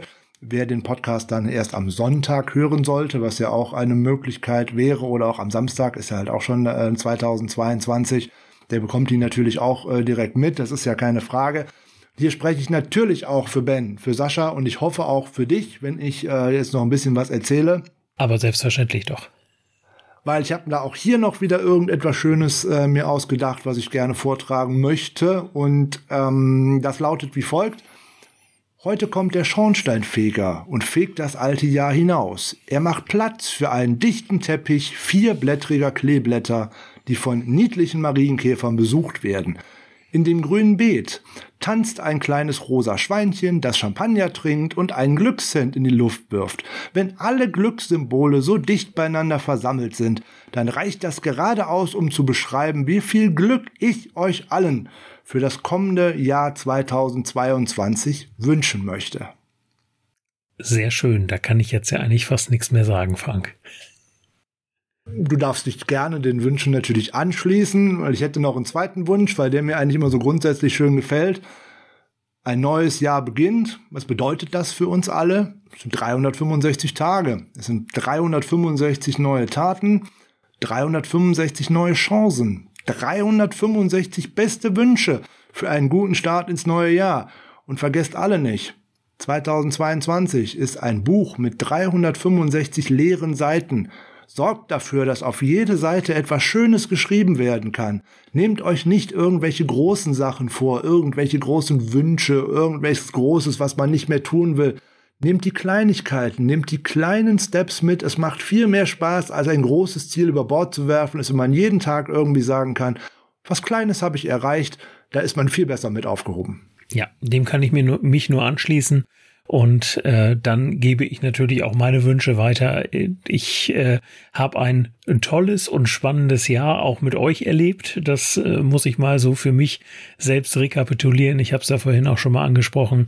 Äh, ich habe hier nicht nur einen neuen Podcast gefunden, in dem ich hier jetzt mitwirken darf, sondern ich habe insbesondere auch Freunde gefunden, was mir persönlich halt sehr, sehr wichtig ist. Und äh, darum, wenn ich zurückblicke, vielen Dank. Und wenn ich nach vorne gucke, äh, dann kann ich einfach nur sagen, dass ich mir wünsche, äh, dass es halt so weitergeht und dass wir hier gut zusammenarbeiten, dass diese Community äh, eine solch geniale, gute Community ist, wie sie das das letzte Jahr war. Und ähm, die Anzeichen stehen da wirklich sehr, sehr positiv. Und ähm, mich freut das und mich macht das unheimlich stolz, äh, hier auch ein Teil zu sein und ähm, kann mich nur bedanken, wünsche euch allen einen guten Rutsch und alles erdenklich Gute für 2022. Da werde ich doch gar nicht mehr groß reingrätschen und sage, natürlich, nochmal wieder vielen Dank an Hard of Chrome für eure tolle, geile Mucke. Und ähm, da geht's natürlich auch in der letzten Folge des Jahres 2022 mit hinaus. Wir bleiben natürlich bei unserem Gassenhauer California, keine Frage. Und ja, wir wünschen euch einen tollen Start in 2022. Den Wolverines den Sieg im College Football Halbfinale und natürlich den Sieg der 49ers gegen die Houston Texans, keine Frage. Und dann hören wir uns im neuen Jahr, hört sich immer so lange an, wir hören uns am Dienstag bereits schon wieder mit nämlich der Review zu dem Spiel gegen die Texans. Guten Rutsch, macht's gut. Tschüss.